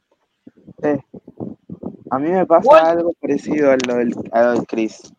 Y es que cuando yo estoy todo el día, estoy sin hacer nada, literal, y me pongo a jugar, digo, ya empecemos a jugar. Yo no soy de, cuando quiero jugar, llamar a alguien para jugar, me carga, porque a mí me carga que me llamen para jugar. Yo soy de decirles, oye, ¿quieres jugar por mensaje? A mí me carga cuando me dicen literal, oye, ¿quieres jugar? Me mandan el mensaje a las 2 y a las 2 mismo me llaman. Y yo como, hermano, ¿qué te pasa? Le cortáis y te vuelven a llamar. pero cuando ya estoy jugando con alguien, estoy ya, me pongo a jugar como a las 2. Ya son como a las 5 y me llama alguien para jugar. Ya estamos jugando bien y a las 5 y media me llama otra persona. Y es como, bro, estuve todo el día, todo el día sin hacer nada. Justo cuando ya estoy jugando con alguien, me llamas. Guay, Oye, Walt, ahí te están respondiendo a tu, a tu instinto asesino, Alan Vidal. Dice, Oh, no. jajaja, y lo mato en el GTA y yo en el Hitman. ¿o no? Te están desafiando, es un reto, Walt. Le vamos a cobrar la palabra a Alan ¿eh? Vidal ahí. Mija, siga con el chat, porfa. Alan Vidal, ya nos conocemos. Dice, la mejor escuela es la vida. Estudien cuando se encuentren preparados para ello. Trabajar nos muestra cómo es la realidad. Muy cierto, la vida, aunque no lo parezca, es muy sabia. La vida, sí. Exactamente. Muchas gracias a la gente del chat, de YouTube, de Twitch, de la radio Poco Dañe en Facebook. Muchas, muchas gracias. Programa anterior eh, que hicimos y el último de la semana pasada fue el- la recapitulación del 2020. ¿Se acuerda que hubieron hartas noticias? Sí, Y sí. que fue un programa extenso. Sí, no podíamos parar de hablar y el chat estaba loco. Así que estábamos felices el, el programa Ah, pasado. estuvo bueno ese programa. Sí, no podíamos bueno. parar. Se me cortó la luz. Sí, es verdad. Do- dos horas veinte de programa fue. Sí, Ah, récord. duró caleta. es ¿Y que de verdad el panel y la- los comentarios excelentes, el chat súper opinante y participativo. En Bueno. serio, yo, ustedes terminaban de hablar y llegaban tres chats y así, fue muy interactivo, se pasó. Sí, Se sí, le sí, agradece. pasado el chat. ¿Le ha pasado esto que faltan a algo, a algún evento, algo, o con amigos, y pasa algo así súper interesante y justo no están? Como que te lo perdí. Sí, así, pero. oh, y después vaya otra así, está súper fome. Y después volvió a faltar y algo súper interesante pasó, eh, no sé. Mm. A mí me ha pasado mucho así, cuando hacen juntas, amigo, me dicen, no, ¿por qué faltaste? No encontramos tal cosa, hicimos tal cosa, y yo digo, no, así. Entero. Por eso hay que tratar de esforzar. comentando así, oh, que estuvo buena la salida. Y tú como ya, ¿y qué Sí. pasó? Y, no- y ni- y ni lo comentan, ni lo comentan, es como ya, los que saben, saben nomás. entre ellos. No, es lo peor también. Chicos, de las noticias que, que estuvimos comentando del 2020, las noticias under, las noticias paralelas a las que todos conocen, eh, ¿cuál le- les gustó comentar o, o les gustaría profundizar? ¿O alguien del chat que tenga ahí una noticia del año que quisiera compartir o comentar? Yo me acuerdo de la noticia del, del paro de, de camioneros que había mencionado mi Mm. Jamín y que fue ahí una, una gran noticia porque de ahí se desprendían bastantes cosas, pues tenía que ver como en el estado de presión social y económica en el que estábamos y cómo generó el caos inmediatamente en la sociedad porque se anunció paro de camioneros y la gente enloquece y corre al súper. y se acaban las cosas y hay filas. Y a las 3 de la tarde ya no queda nada en el súper con suerte hay una salsa, un fideo así en las góndolas. Entonces, todo tirado, así. sí, pues que haya habido un, un paro de camioneros. ¿Hay alguna noticia del año que, que les haya llamado la atención o que les gustaría comentar, chicos? Esto de, ¿cómo se llama? Del, del juicio de Johnny Depp, que le quitaron el, ¿cómo se llama? El, el papel de Grindelwald. Me dio rabia porque yo quería verlo en la tercera parte de Animales Fantásticos. Eso. Pero le dieron el papel a otro, Luigi. Eh, no, de hecho creo que lo sacaron, no sé si le van a dar el papel a otro, pero es lo más probable yo creo, no creo que terminen sin Grindelwald la, la saga. No, Ya. pero Creo que Y que él sí, había, ya lo, ya ahí lo dieron. habían papel. entrado a juicio, algo así. ¿Por quién? Él había. ¿cómo mi Jamín? No me acuerdo quién lo, no me acuerdo quién lo tomó, pero ya habían, ya se tenía el actor para Grindelwald.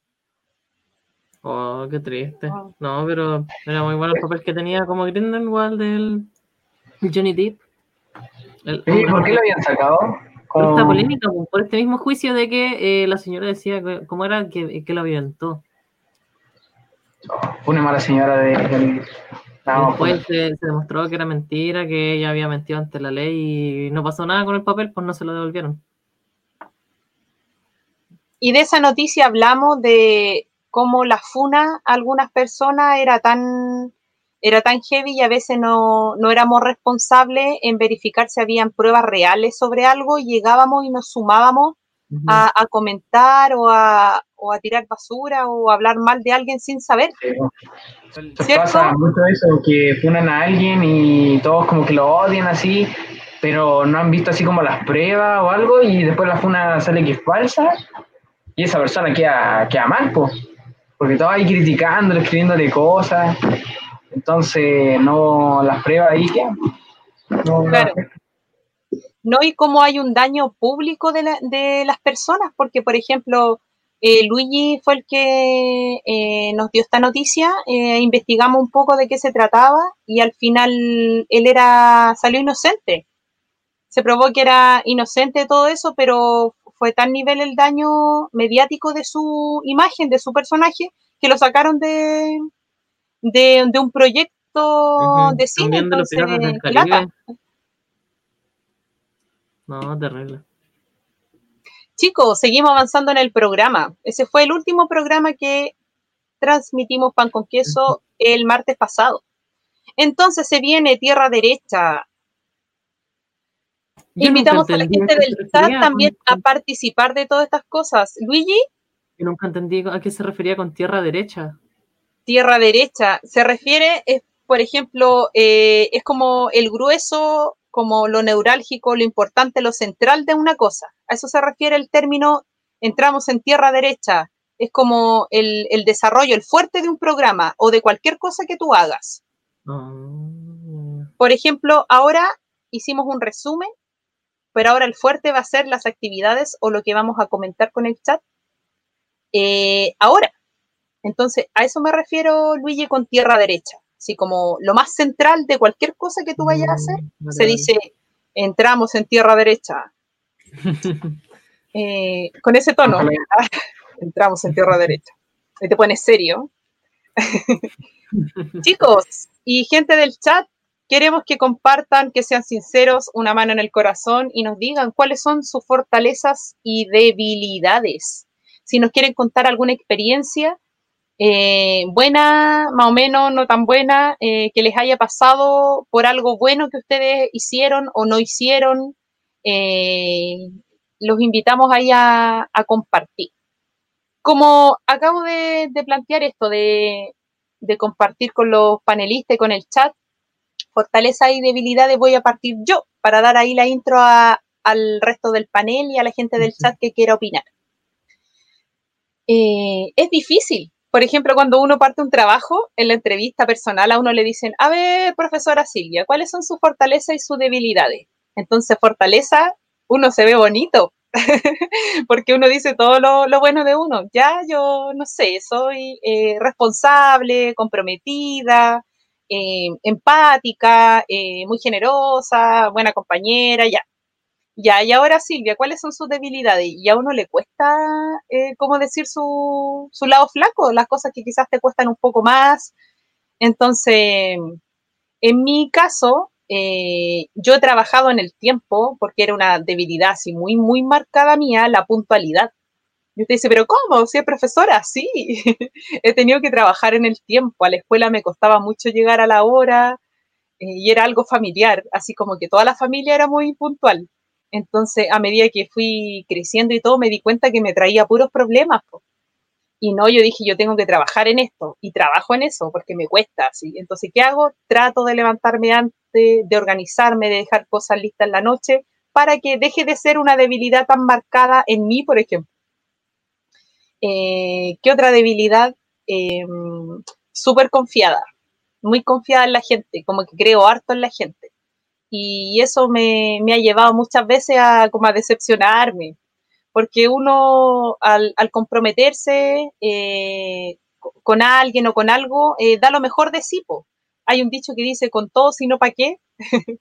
y eso me pasa un poco a mí, entonces como que me embarco así y, lo doy todo y quiero que las cosas resulten y soy entusiasta y todo, y a veces las otras personas no están en la misma, po, y no se lo toman al mismo nivel tuyo y al final te, terminas agotando y cansando tú porque eh, no están en la misma tuya y terminas haciendo mucho tú. Me ha pasado en trabajo o con relaciones de amistad o, de pareja también.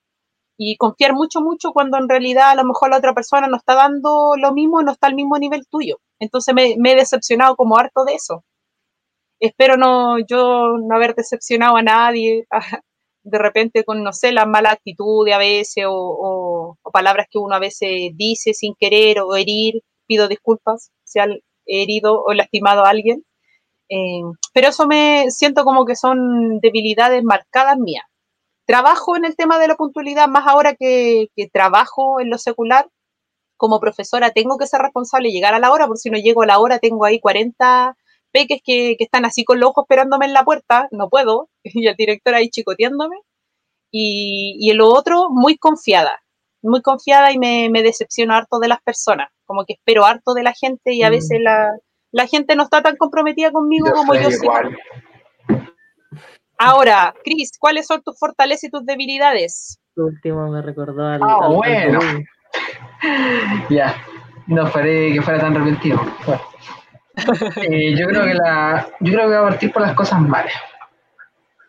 Yo creo Ya, que algo vamos. malo que tengo era como lo que decía la Silvia, algo de ser muy confiado, porque a veces me he llevado varias decepciones de gente por ser muy confiado. No, es que yo encuentro que esta persona es, es una gran persona, yo encuentro que es de confiar y después me termina decepcionando.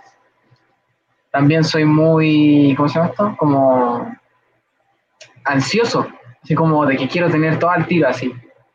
Eso también me encuentro que es malo, porque todo tiene su tiempo, entonces, Nos hemos dado cuenta, Cris, muy ansioso, ¿verdad? sí, y no sé, lo he manejado más durante la, a medida que voy creciendo, pero eso. Eh, también a veces soy un poquito, ¿cómo decirlo? No Dígalo sé, con sus palabras. Sí, como medio pesadito un poco. es que, no sé, no, no, no me llevo muy bien con toda la gente así. O sea, trato de guiarme bien al principio así, pero no sé, soy como medio raro a veces. Y no sé, he intentado cambiar porque igual a veces con gente así como, oh, eres un poco pesado así, y yo. Y yo no me doy cuenta, porque yo intento dar como lo mejor de mí así mostrándome, pero no sé. Y lo ¿Y bueno, yo? ¿Tus sí, la- mi fortaleza yo creo que soy bastante responsable a veces. O sea, depende en qué, porque obviamente alguna dificultad da, pero la mayoría de veces soy co- como responsable. Por ejemplo, con los, tra- con los trabajos de, del colegio. Eh, soy bastante responsable. Eh, intento como juntarlo a todos, así como ya empiezan a hacer el, o sea, no así como hagan ustedes el trabajo, sino que ya pongamos el trabajo, si ya estamos todos aquí y empiezan a hablar de otra cosa. Entonces, soy como bien así, de que me gusta que, que todos estén como concentrados en lo que están haciendo. Eh, no sé, pues yo creo que a ver otra cosa, no se me ocurre otra cosa, el- así como una fortaleza mía. Eh, oh, no sé, no, la verdad es que no sé, pero eso sería. ¿Y Wolf, cuáles serán tus fortalezas y debilidades principales? A ver, em, la gran mayoría de mis fortalezas son como fortalezas de doble filo, que es como, son fortalezas, pero al mismo tiempo también son mis debilidades. Y es más que todo, yo soy una persona que es muy paciente, yo soy paciente, tengo el don de la paciencia, el- afortunadamente, ¿no? Pero al ser tan paciente muchas veces soy muy lento, lento entendiendo cosas, lento en resolver ciertos problemas, de que los resuelvo, los resuelvo. Soy una persona, por así decirlo, inteligente, ¿no? Pero soy muy lento en esas cosas. También soy una persona que no, no, no es empática. Me cuesta mucho empatizar, no empatizo con nadie. Tipo, si recién te conozco tú llegas y me dices, hermano, ¿sabes qué? Se murió mi perro. Yo, XD, es lo primero que diría porque es como, eh, ok, gracias por darme la noticia, pero Bueno, ¿y a mí qué? ¿A mí en qué me afecta? Soy demasiado directo y eso me cuesta en ser empático. ¿Te ha, te No soy- no soy bueno. algún problema Inspectoría, inspectoría. Sí, me ha traído que otro problema. Además de que al ser muy sarcástico, mi tono de voz es muy sarcástico, me cuesta tomarme las cosas en serio y al final siempre parece que estoy hablando en broma y esas cosas. Y parece, cuando me están diciendo algo serio, me están retando, yo qué sé, pareciera que yo me les estoy burlando cuando les respondo ya, ya, ok, ya. Pareciera que les estoy diciendo, ya hermano, cállate. Y son cosas así. Además, también, y creo que eso nomás. Expresarte a tu Es, es difícil, es difícil esto Gracias por ser tan de... sincero. Es difícil esto de conocerse a uno mismo, o sea, como cuando uno ya hace las cosas nomás, pues, pero ya cuando uno empieza así como, ¿y cómo eres tú? No sé, a mí me cuenta así como, bueno, soy así y así, pero Pero estos ejercicios bien, Cris, ¿te das cuenta? sí, Creo que son positivos porque de verdad son buenos para reflexionar un poco. A veces somos muy autómatas y vamos por la vida puro funcionando y haciendo cosas y nunca nos detenemos a, a pensar un poco. Así que gracias por esa sinceridad.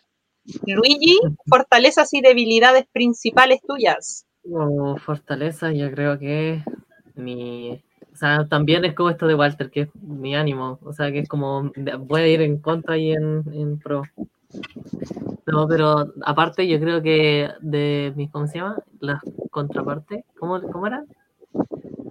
Fortalezas y debilidades. La debilidad es, es, ¿cómo se llama? Estos imprevistos en la mitad del camino, porque yo ya estoy como así bien ahí en la mitad del, eh, ¿cómo se llama? De, de acción X, y hay como un imprevisto como a la mitad y tengo que resolver todo ahí, no, horrible, me cargan. Y todo esto hay, hay como- que reiniciar y todo. Eh, todo esto objetivamente. Eh, no, pero una lata así y me frustra también. Y flojera, flojera de las, de las debilidades que tengo, sí, mucha flojera. Y fortalezas, Luigi, ¿qué cosas encuentras que, que te salen bien, se te dan fácil? A ver, yo encuentro que sí, ser empático se me da también. eh, la amabilidad también, supongo.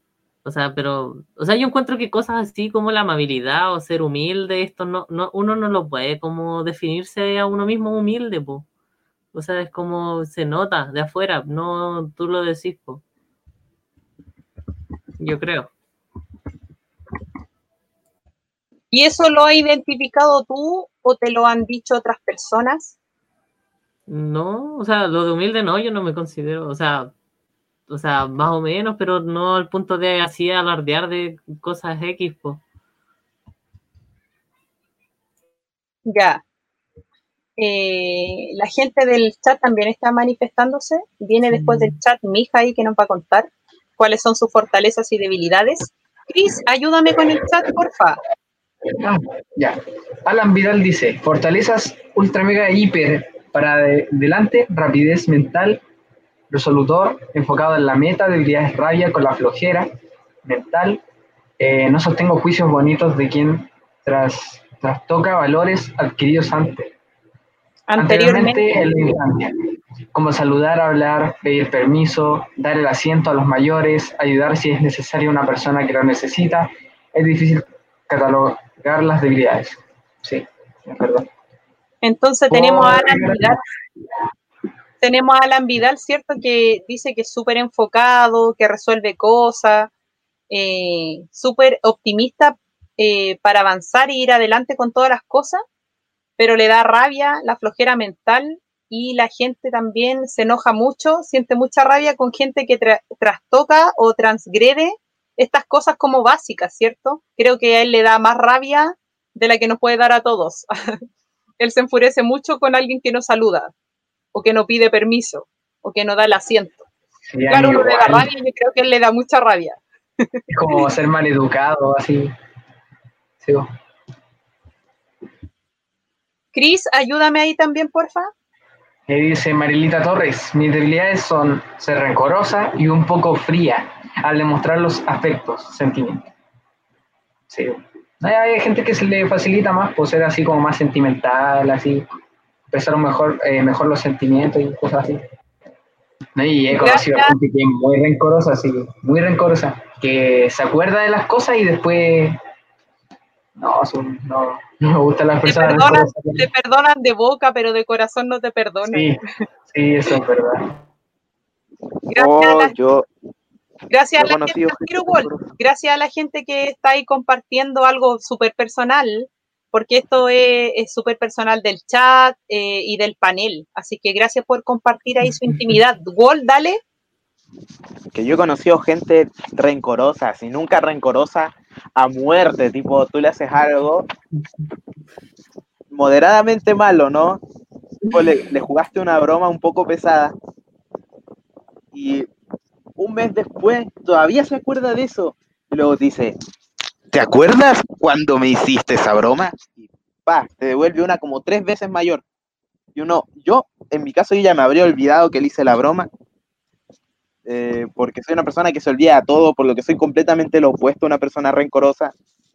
Tú me dices, oye, ¿recuerdas cuando te hice tal cosa? Con que haya pasado una o dos semanas, yo te digo, ¿qué?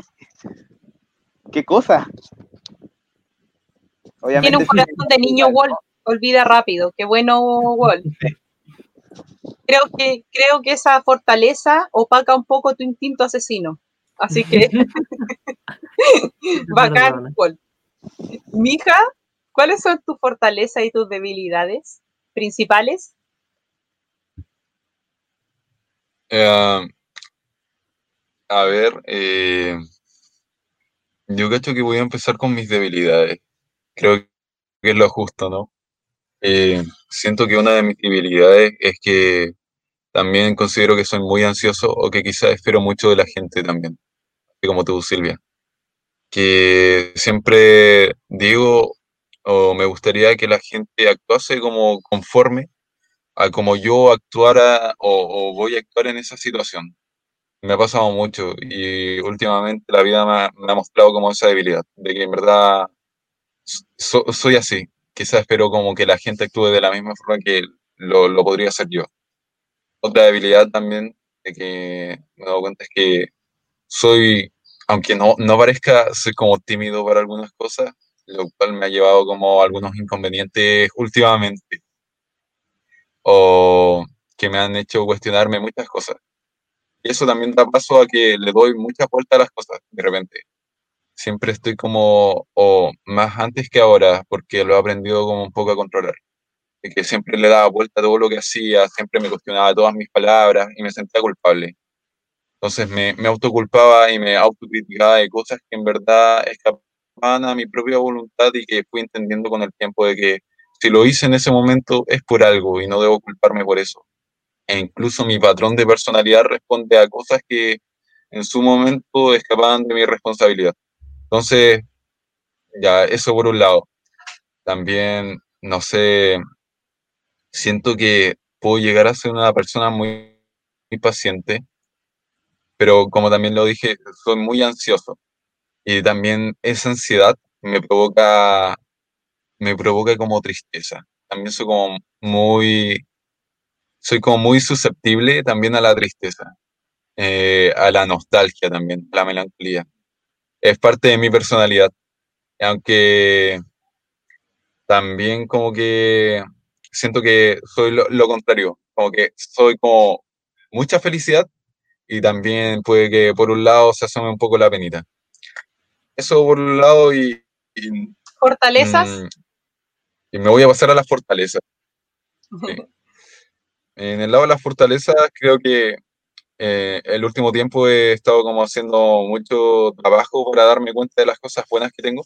Entonces he llegado a la conclusión de que soy una persona muy compasiva, muy empática. eh, soy alguien también, como dije, muy paciente, eh, pero que a veces me gana mucho la ansiedad.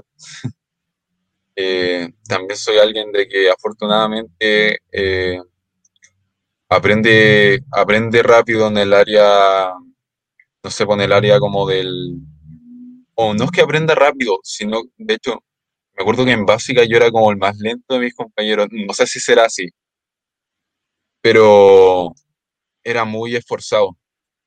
Siempre, siempre que a mí me costaba algo, y hasta el día de hoy, siempre que me cuesta algo, me pongo a trabajar arduamente en mejorarlo. Y eso creo que es una de mis principales fortalezas, de que soy, soy muy esforzado y soy muy, ¿cómo se dice? Hay una palabra específica. Eh, ¿Perseverante? Constante, ¿Sí? perseverante. Sí. Y, y eso, Sí. Oye, que, que mm, eh, fortaleza y debilidades tenemos hartas en común todos. y con la gente del chat también que estaba ahí opinando, gracias, gracias por abrir ahí su corazón y su sinceridad y, contarnos. Tenemos ahí a Monita de Vidal. Eh, Mija, ayúdame porfa con el chat. Claro, Monita de Vidal dice, mi fortaleza, soy empática, trabajadora al extremo, puntual de pies, puntual de piel. Y sus debilidades son que le carga la injusticia y también confiada. Tengo pocos amigos, pero bueno, sí, ahí también compartimos creo que todos un poquito de las debilidades y las fortalezas de Monita Vidal también. Claro. No, y las debilidades eh, no es solo lo que me pasa con el entorno, sino más bien habla de mis propias debilidades, mi lado flaco, mis flaquezas o, algo en lo que me toca trabajar. Entonces ahí hay como que, profundizar también. No sé, yo, yo hablaba que, que me costaba la puntualidad. Entonces trabajo en ella. Cris, ayúdame con el chat, porfa. Hay Marilita Torres también. Y Fortalezas es muy autorreferente. Creo que empática, responsable y leal. Sí, yo son, buenas fortalezas. Sí, yo la conozco de cerca y sí. Es muy empática, responsable y leal, lo es. Y es una gran persona de un gran corazón. A veces le cuesta transmitir lo que siente, pero tiene un corazón gigante. Así que te quiero y te amo, Marielita Torres. Monita es una excelente persona, también la conozco. Alan y toda la gente que he conocido últimamente y con la que me he reencontrado, estoy feliz de, estar en su medio, en su entorno. Ay, ya me puse nostálgica antes de tiempo, no, no voy a llorar. eso, viene después, Quiero darle las gracias a la gente que está ahí abriendo su corazón y al panel también, porque no es fácil, es fácil, como dijimos, hablar de las fortalezas y lo bacán, lo, el lado bueno que tenemos, pero de los errores, de los defectos, las debilidades es difícil. Así que gracias. Y en pro de lo mismo, vamos a hacer un ritual de fin de año. Um, nos vamos a poner modo zen. Y yo les sugerí a los chicos, y estuvieron de acuerdo también, creo que algunos lo hicieron en la previa, y también quiero invitar al chat que pueda hacerlo con nosotros y que nos cuente ahí cómo le fue. Lo pueden hacer al tiro si quieren o lo pueden hacer después, pero hágalo, creo que es sanador. Harta eh, agrupaciones lo hacen también y algo como bien simbólico. ¿Qué es lo siguiente? Cuidado con ese fuego, Walt. Qué miedo, me da miedo. En un papelito pequeñito, para no hacer un incendio, vamos a anotar cosas negativas. Debilidades que salieron hoy día en este programa. Cosas malas que nos han pasado, que nos duelen a lo mejor todavía, no solamente de este año, que fue muy difícil para todos, sino también como de la vida a lo mejor hay algo ahí que, me molesta, que todavía me da pena, que todavía me da rabia, una injusticia, algo eh, triste que me pasó, una enfermedad, una preocupación, anótelo. En esa hojita yo tengo ahí varias anotadas. No, no voy a acercarla más para que no sepan lo que escribí, porque es personal. Pero anótela en un papelito y luego de esto vamos a dar ahí unos segundos para que el panel se prepare a los que quieran hacerlo en vivo o a la gente del chat que quiera hacerlo con nosotros también, como una actitud liberadora, sanadora, ¿cierto? Para dejar ahí todo lo malo. ¡Uy, qué miedo! Fueguito en cámara. Voy a, guardar para el, año nuevo. ah, ya. ya, Luigi quiere hacerlo ahí simbólicamente en año nuevo. También es totalmente aceptable. Eh, y, y, liberarse, sanarse un poco. Creo que cuando uno hace algo en lo concreto, se pasa también a lo, como lo psicológico, a lo personal, algo que está fuera, algo, eh, se pasa algo inma a ver, otra vez. Cuando uno hace algo material y hace la acción concreta, material, se pasa al mundo inmaterial, ¿cierto? A algo que, tiene que ver más con nuestro interior, con nuestra emoción y creo que es simbólico y sirve. Es como, por ejemplo, no sé, una, una banalidad ya yo tenía una polera y, no sé, con esa polera me trae malos recuerdos a lo mejor. A lo mejor no era yo, no sé, una muy buena persona y siempre andaba con esa polera. O me pasó algo muy triste o, de mucha rabia o muy significativo justo con esa polera y siempre que la veo me acuerdo de ese momento y me, me trae malos sentimientos. Entonces, ¿qué hace una persona? Bota la polera. Se deshace de la polera y también junto con esa acción física, material, se deshace también como del sentimiento y de la emoción de eso. Entonces eso estamos haciendo hoy día. Invito al chat a que pueda hacer y compartirnos si lo hizo o no, cómo le fue con la experiencia. Y creo que esta acción material se va a pasar a, una acción mental y una acción sanadora, liberadora y espiritual del corazón y del alma. Pregunto al panel, ¿quién lo va a hacer ahora en vivo right now conmigo? Walt, Mija, ya. Luigi dijo que lo iba a hacer para Año Nuevo. Ya lo hice, ya lo hice. Y Chris lo hizo, ya. Tenía ahí mucho papel que quemar, parece Chris. Te pillamos, pues, compadre. Así que yo también lo hice ahí, anoté como cosas que quiero dejar atrás o cosas que no me gustan de mí y que quiero mejorar, quiero trabajar, quiero que se queden atrás para partir un 2021 liberado y sanado con eso. Entonces tengo mi recipiente metálico y se va a la hoguera esta lista de cosas negativas. Cuidado, chiquillos, no hagan incendios, no estoy ahí, no tenemos a los bomberos cerca. Ahí está quemándose mi papelito, no sé si lo logran ver. Está quemándose. Ahí se está quemando. Van a pensar que estoy mandando señales de humo. Estoy haciendo saumerio. No, no creo en eso ya. Ahí está mi papelito, consumido. ¿no? Ahí se está consumiendo, sí, le queda un poquito de humo. ¿Cómo te fue, mija? ¿Cómo te fue, Walt? Se está quemando, yo todavía también se está quemando. Se, Tiene una caldera ahí. Se me llega a dar vuelta eso, yo, yo muero. Sí, ahí, ahí se terminó de quemar mi papel. Oh, ¿Cómo quedó el papel? 200 likes y meto la cara. Está como lleno de humo ahí, mija. Es como, ¿cómo se llama este personaje de la tele que estaba en el humo? Carlos Pinto, que salía entre medio del humo. Ah, a ver, a ver, Cris, ¿cómo te fue con tu papelito? Bueno, eh, ahí está. Ahí está todo quemado y carbonizado. ¿Viste que era harto papel? Yo sabía. No, si era harto, era una hoja entera. Cris, ayúdame con el chat, porfa. No, las cenizas se me fueron para arriba ya. Alan Vidal, llegó hasta acá la nube de humo.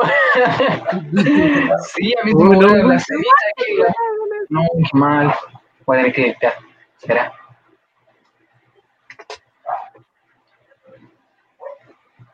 No, había quemado recién el primer papel, iba a quemar el segundo y se apagó. Ah, ya, muchos papeles.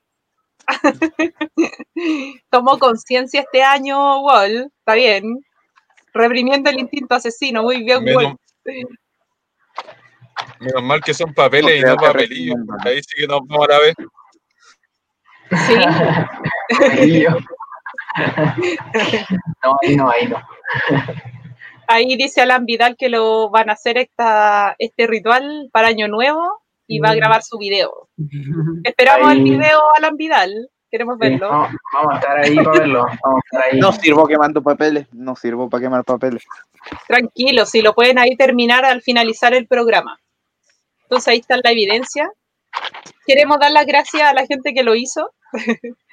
Eh, y algo súper sencillo, pero si se lo toman con el debido eh, respeto o seriedad a la, a la, acción de lo que hicimos, fuera de la chacota y de lo gracioso que, que resulta en el programa, eh, de verdad eh, es sanador y es liberador. A veces arrastramos hartas cosas del pasado que no nos dejan avanzar, no nos dejan seguir adelante y, y son trancas, son traumas, son penas, son rencores y al final terminan enfermándonos a nosotros nomás. Entonces, ya así como en el corazón, pienso, lo pienso en la mente y después lo siento en el corazón y digo, ya yo, chao, yo perdono a esta persona, que lata por él o por ella y ojalá cambie sea mejor en su vida y, que sea lo mejor, chao, yo me libero de eso, así como lo perdono, así lo perdono en el corazón y, y uno va sacando toda esa basura de la que a veces uno se va llenando. o penas, tristeza, injusticia, a veces uno se siente solo y pucha, nadie estuvo ahí, no, vamos sacando toda, toda la basura afuera y partamos un mejor año porque es incierto, no sabemos qué va a pasar frente a muchos temas, muchas cosas y es importante irse sanando. Eh, a título personal, a mí ha significado el papelito. Creo que, que para que lleguen cosas buenas y tener las manos desocupadas para esas bendiciones que van a llegar, tengo que desocuparlas de cosas que, que no me aportan. A veces hay gente que no te aporta en la vida, que al final son como amistades o, gente tóxica, que, que, en vez de ser, no sé, un, familiar en buena o, un amigo en buena, una amiga en buena, una pareja en buena, al final te resta. Si tú te pones a sacar cuenta y todo, en realidad no es tan positiva esa amistad o esa relación que tú tienes y, y hay que ir, dejar ir, hay que soltar esas cosas. Ahí todavía tenemos en su ritual chamanístico a, a Wolf. Así que gracias chiquillos por hacerlo. Yo sé que Luigi lo va a hacer, gracias al Cris que lo hizo previamente y a, a, mi hija que me apañaron ahí en vivo mi ritual. Así que eso. Chicos, ya saliendo de la tierra derecha, como le decía Luigi, y en la etapa final eh, de esta segunda temporada y de este fin de año, queremos dar palabras al cierre, eh, de cada uno de, los panelistas y también eh, recibimos ahí palabras, buenos deseos eh, o reflexiones de la gente del chat. Por mi parte, solo agradecer. Creo que esta fue una gran oportunidad para compartir, para alegrarse, para reírse, para aprender y para sociabilizar y saber en qué, en qué está la gente a veces uno se encierra y está ensimismado en lo que a uno nomás le pasa. Pero cada personita es una vida eh, con, su, con sus cosas buenas, sus cosas malas. Yo solo puedo agradecer a Dios, a la vida, a, la gente que nos dio la oportunidad de estar en este programa. Eh, deseo de todo corazón lo mejor, que en lo que emprendan, en lo que haga, sea lo mejor, eh, de verdad yo les tengo toda la fe a los chiquillos y me da mucha alegría haber hecho este programa con ellos. Yo trabajo con niños y con jóvenes por mi profesión y muchas veces me, da pena o me siento desilusionado, pesimista del futuro, lo digo muy en serio, porque siento que hay, hay harta juventud perdida, como en otra, no muy ensimismado, muy egoísta o ni ahí con la vida, así como su lema es no estoy ni ahí, con nada, ni con nadie pero poder evidenciar que todavía hay esperanza, señores, que, que hay chicos con ganas de hacer cosas, muy carismáticos, muy inteligentes, muy simpáticos, eso me, me, llena y me reconforta el corazón. Así que un gusto haberlos conocido, Chris, Walt, Luigi, mi hija, de verdad que sí. Cada programa para mí fue un aprendizaje y espero haber eh, compartido también un granito de arena en lo que yo pienso, en lo que yo sé, y así como muchas cosas de las que ustedes dejaron en mí, haberlas dejado también en ustedes y en la gente del chat también. Así que gracias, solo puedo dar las gracias. Estoy emocionada, pero me voy a tragar la lágrima. Oh. ¿Quién quiere despedirse ahora y dar palabras al cierre, al panel y al chat? a ver, vamos, Walt. Vamos, Walt. Yo después de Walter. A, ver, este, nunca fui muy bueno en cuanto a decir palabras ni esas cosas, pero vamos a intentarlo. Y es que la verdad, antes de empezar con esto, yo no hacía nada útil, nada útil, era como, mi rutina era, me levanto, desayuno, juego, luego almuerzo, sigo jugando, luego tomo once y me duermo. Esa era mi rutina. Y ya por último, aquí empecé a hablar de esos temas que la verdad siempre me gustó hablar con alguien, compartir con alguien esas cosas, pero nunca encontré como el momento, ni el lugar, ni las personas con los que hablarlo. Y por eso cuando el profesor Cristóbal habló sobre eso, se lo dijo al Cristian, creo, y el Cristian me invitó a mí. Yo dije, de una, yo sí quería, a mí me, me parecía bastante especial. El hecho de conocer gente y hablar sobre temas variados y compartir nuestras opiniones y esas cosas. Así que es como un gracias, sobre todo a la, a la persona que me invitó y a todos ustedes también por, por aguantarme, aguantar ahí mi instinto asesino y todo. Así que eso nomás. Me encanta, Wolf. Eres muy espontáneo, muy sincero y eso se agradece. Así que bacán. Espero volvernos a encontrar en una nueva temporada. Fue muy eh, enriquecedor tenerte acá, así que gracias. Gracias nomás. Cris, Totalmente. tu oportunidad, tu momento ha llegado. Taratatán, tatán. Mi momento. Ah, pues igual que del Walter, igual que gracias al profe Cristóbal por haberme invitado, ya que todo surgió de en una clase, después nos quedamos hablando hace un rato, hablamos de temas nada, o sea, de unos temas y, y de repente me dijo, oye, ¿y tú querés participar en el programa Pan con Queso? Y yo quedé como, "Oh, ¿en serio, profe? Y le dije, sí, al tiro. Eh, o sea, lo pensé y dije, sería una gran oportunidad porque igual era como mi rutina como la del Walter, así, eh, despertar, tomar desayuno, jugar, después almorzar, jugar y así, y después dormir nomás, hasta el otro día de clase. Pero esto como que me hizo eh, tener como algo que hacer y lo mismo, o sea, me dio la oportunidad de conocer más gente, a Luis ahí, a mi hija, de usted, pues, Silvia eh, poder hablar temas que igual con otra gente no hablaba porque no se daba la oportunidad. Entonces eso me ayudó a conocer más gente y a aprender nuevas cosas también. Y hacerme un poquito más responsable también. Así que eso. Qué bacán escucharte hablar, Cris, de que eh, raya para la suma, eh, casi todo fue, fue positivo, ¿cierto? Y todos crecimos un poquito más en estos ocho programas de la segunda temporada. Así que gracias, muchas gracias, Cris. Mija, ¿qué tiene para decirnos en este fin de temporada y fin de año? Expláyese, por favor. Ah.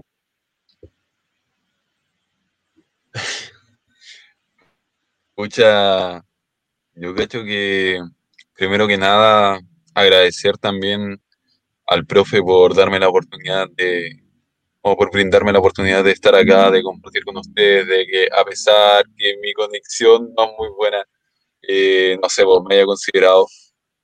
Y también gracias a ustedes también por siempre estar allí, por la responsabilidad, por la buena onda, por la simpatía, por todo. Eh, siento que esta oportunidad que se nos brindó a todos fue una brinda, o fue como una oportunidad también que, que todos siento que aprovechamos de acuerdo a, a como lo que necesitábamos en el momento. Y nos hizo crecer a todos, creo. Y siento que eso es una de las cosas más bonitas que, que, se puede rescatar de este, de este programa, como que nos hizo crecer a todos un poco. Y eso es genial. Em, también, a decir que también darle las gracias al, al chat ahí, a la gente que siempre estuvo y a los que, a los que vendrán, a los que siempre estuvieron comentando, a los que siempre estuvieron aportando también con su simpatía y su buena onda, a la gente que al final hace este programa también, porque no somos, no solo somos nosotros los que estamos allí transmitiendo información, sino también los que nos, nos hacen como feedback de la información que entregamos y nos dan su opinión también respecto a lo que nosotros hablamos. Así que eso, en resumen, muchas gracias a todos por todo y espero que el próximo año sea muy bueno para todos. De verdad que independiente de que este año para algunas personas, y, y ojo que es entendible, haya sido súper mal, súper súper malo, eh, siento que todos podemos o, o es necesario aprender algo de este año. Hay algo que rescatar de todas las situaciones. Y por muy negro que parezca el panorama, siempre va a haber un rayito de luz, el cual te puedes afirmar y puedes ir agrandándolo. Y, y eso. Muchas gracias. Gracias a ti, mija, por siempre ser tan espontáneo, tan comprometido y, siempre ahí en la profunda él con sus intervenciones, se nota que, se lo toma muy a pecho y se compromete con eso y eso se agradece, porque eso, eso buscábamos, que saliera así eh, lo más interno de cada uno y la esencia de cada uno en el, en el programa y transmitir esa, ese compromiso, esa sinceridad y esa espontaneidad a la gente del chat. Así que muchas gracias a ti también, mija, un, un agrado conocerte. Cris, ayúdeme por favor con el chat. Bueno, Alan Vial dice, un buen programa y lo mejor es que se vea, o sea, es que se ve que hay jóvenes buenos a pesar de cómo es el mundo hoy.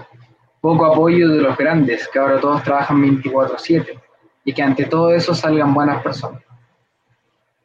Es notable. Gracias, Alan Vidal. Gracias por el apoyo ahí, por el buen ánimo. Cris, ayúdame, porfa.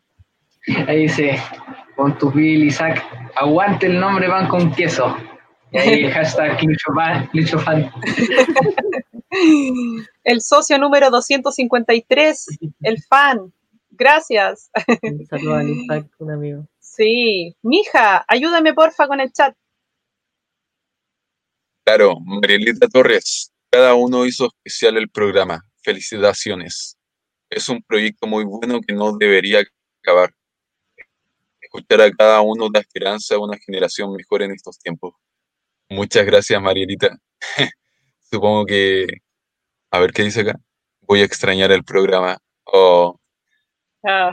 Tranquila que si todo sale bien, va a haber también una tercera temporada, así que ánimo. Se dan cuenta que hay harta gente que está esperanzada en, las nuevas generaciones. Así que eso es bacán. Es bacán porque estamos ahí aportando un granito de arena. Cris, ayúdame por favor. Ahí dice Monita Vidal, felicidades por este proyecto. Y se nota que lo hacen con ganas. Que tengan un buen año con su familia. Un abrazo a distancia. Igualmente, muchas gracias por el mensaje. Gracias, Monita, ahí por, tu, por tus buenos deseos y por tu ánimo y optimismo. Solo queremos agradecer a toda la gente, de verdad, Mercedes Gutiérrez, Felipe Esparza, a todos los que estuvieron siempre ahí, Alan Vidal, eh, comentando. Yo tengo ahí a unas personas eh, incógnitas también que estuvieron eh, siempre viendo el programa, eh, que quizás no, no, salieron, les daba vergüenza. Eh, Carlos ahí, Espinosa también ahí, un abogado que veía el programa, profesor Eduardo Bozo, Jessica Silva, que, comentaron, eh, Yanel, gracias, muchas gracias, Goncita Torres, Mariela, Moni, muchas, muchas gracias a toda la gente. Los chicos ahí saben quiénes más estuvieron chateando y compartiendo con nosotros. ¿Se acuerdan de los nombres para mencionarlos?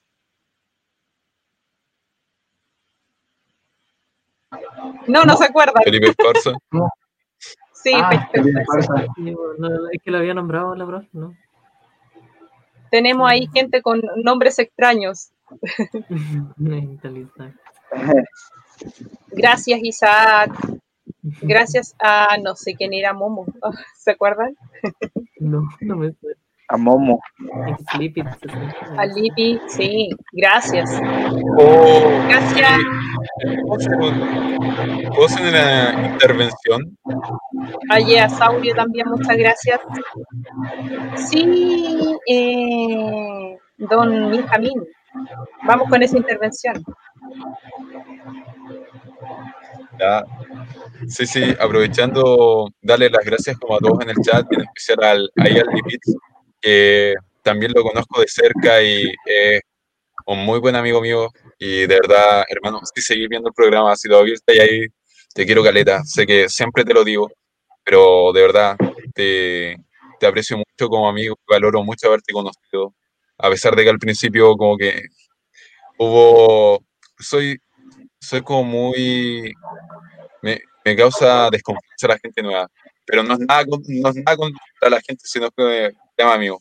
Pero eso, que, que bacán que, me demostró el mismo que era digno de mi confianza. Y eso, también a otra persona que sé que me está viendo ahora en este momento, eh, Fran, de verdad, una muy buena amiga, valoro caleta, te quiero infinito. Y mándale saludos a tu mamá también, allí, porque extraño a la tía. Y, eso, de verdad que eh, te quiero y, y eso. Está emocionado ahí, mija. Gracias por la emoción. Luigi, sus palabras finales, por favor. Ahí al, al, perito en el pan con queso, a nuestro longevo panelista, por favor, vamos. Nada, que muchas gracias a todos, que súper contento de un, de un proyecto que, que, se ideó hace cinco años, en el, 2015, y se puede hacer realidad. Es, es casi un sueño, súper contento de todo el recibimiento que se tuvo. Eh, muchas gracias a todos los panelistas, ¿no? La pasé excelente, todo, fue una experiencia totalmente buena este año. También, como decían los muchachos, eh, mi rutina era súper monótona y la verdad que pan con queso llegó a cambiar eh, este año. Sí, me, me, ayudó bastante. Yo siento que me ayudó a reorganizar mi vida en cuarentena. No, muy, muy agradecido. Muchas gracias a todos con que nos apoyaron y a todos los panelistas. Un amor eterno y mucho cariño.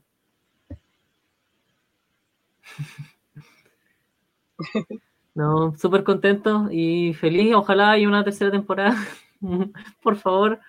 Y súper agradecido de, de, esta gran oportunidad. Sí, estoy segura que la va a ver.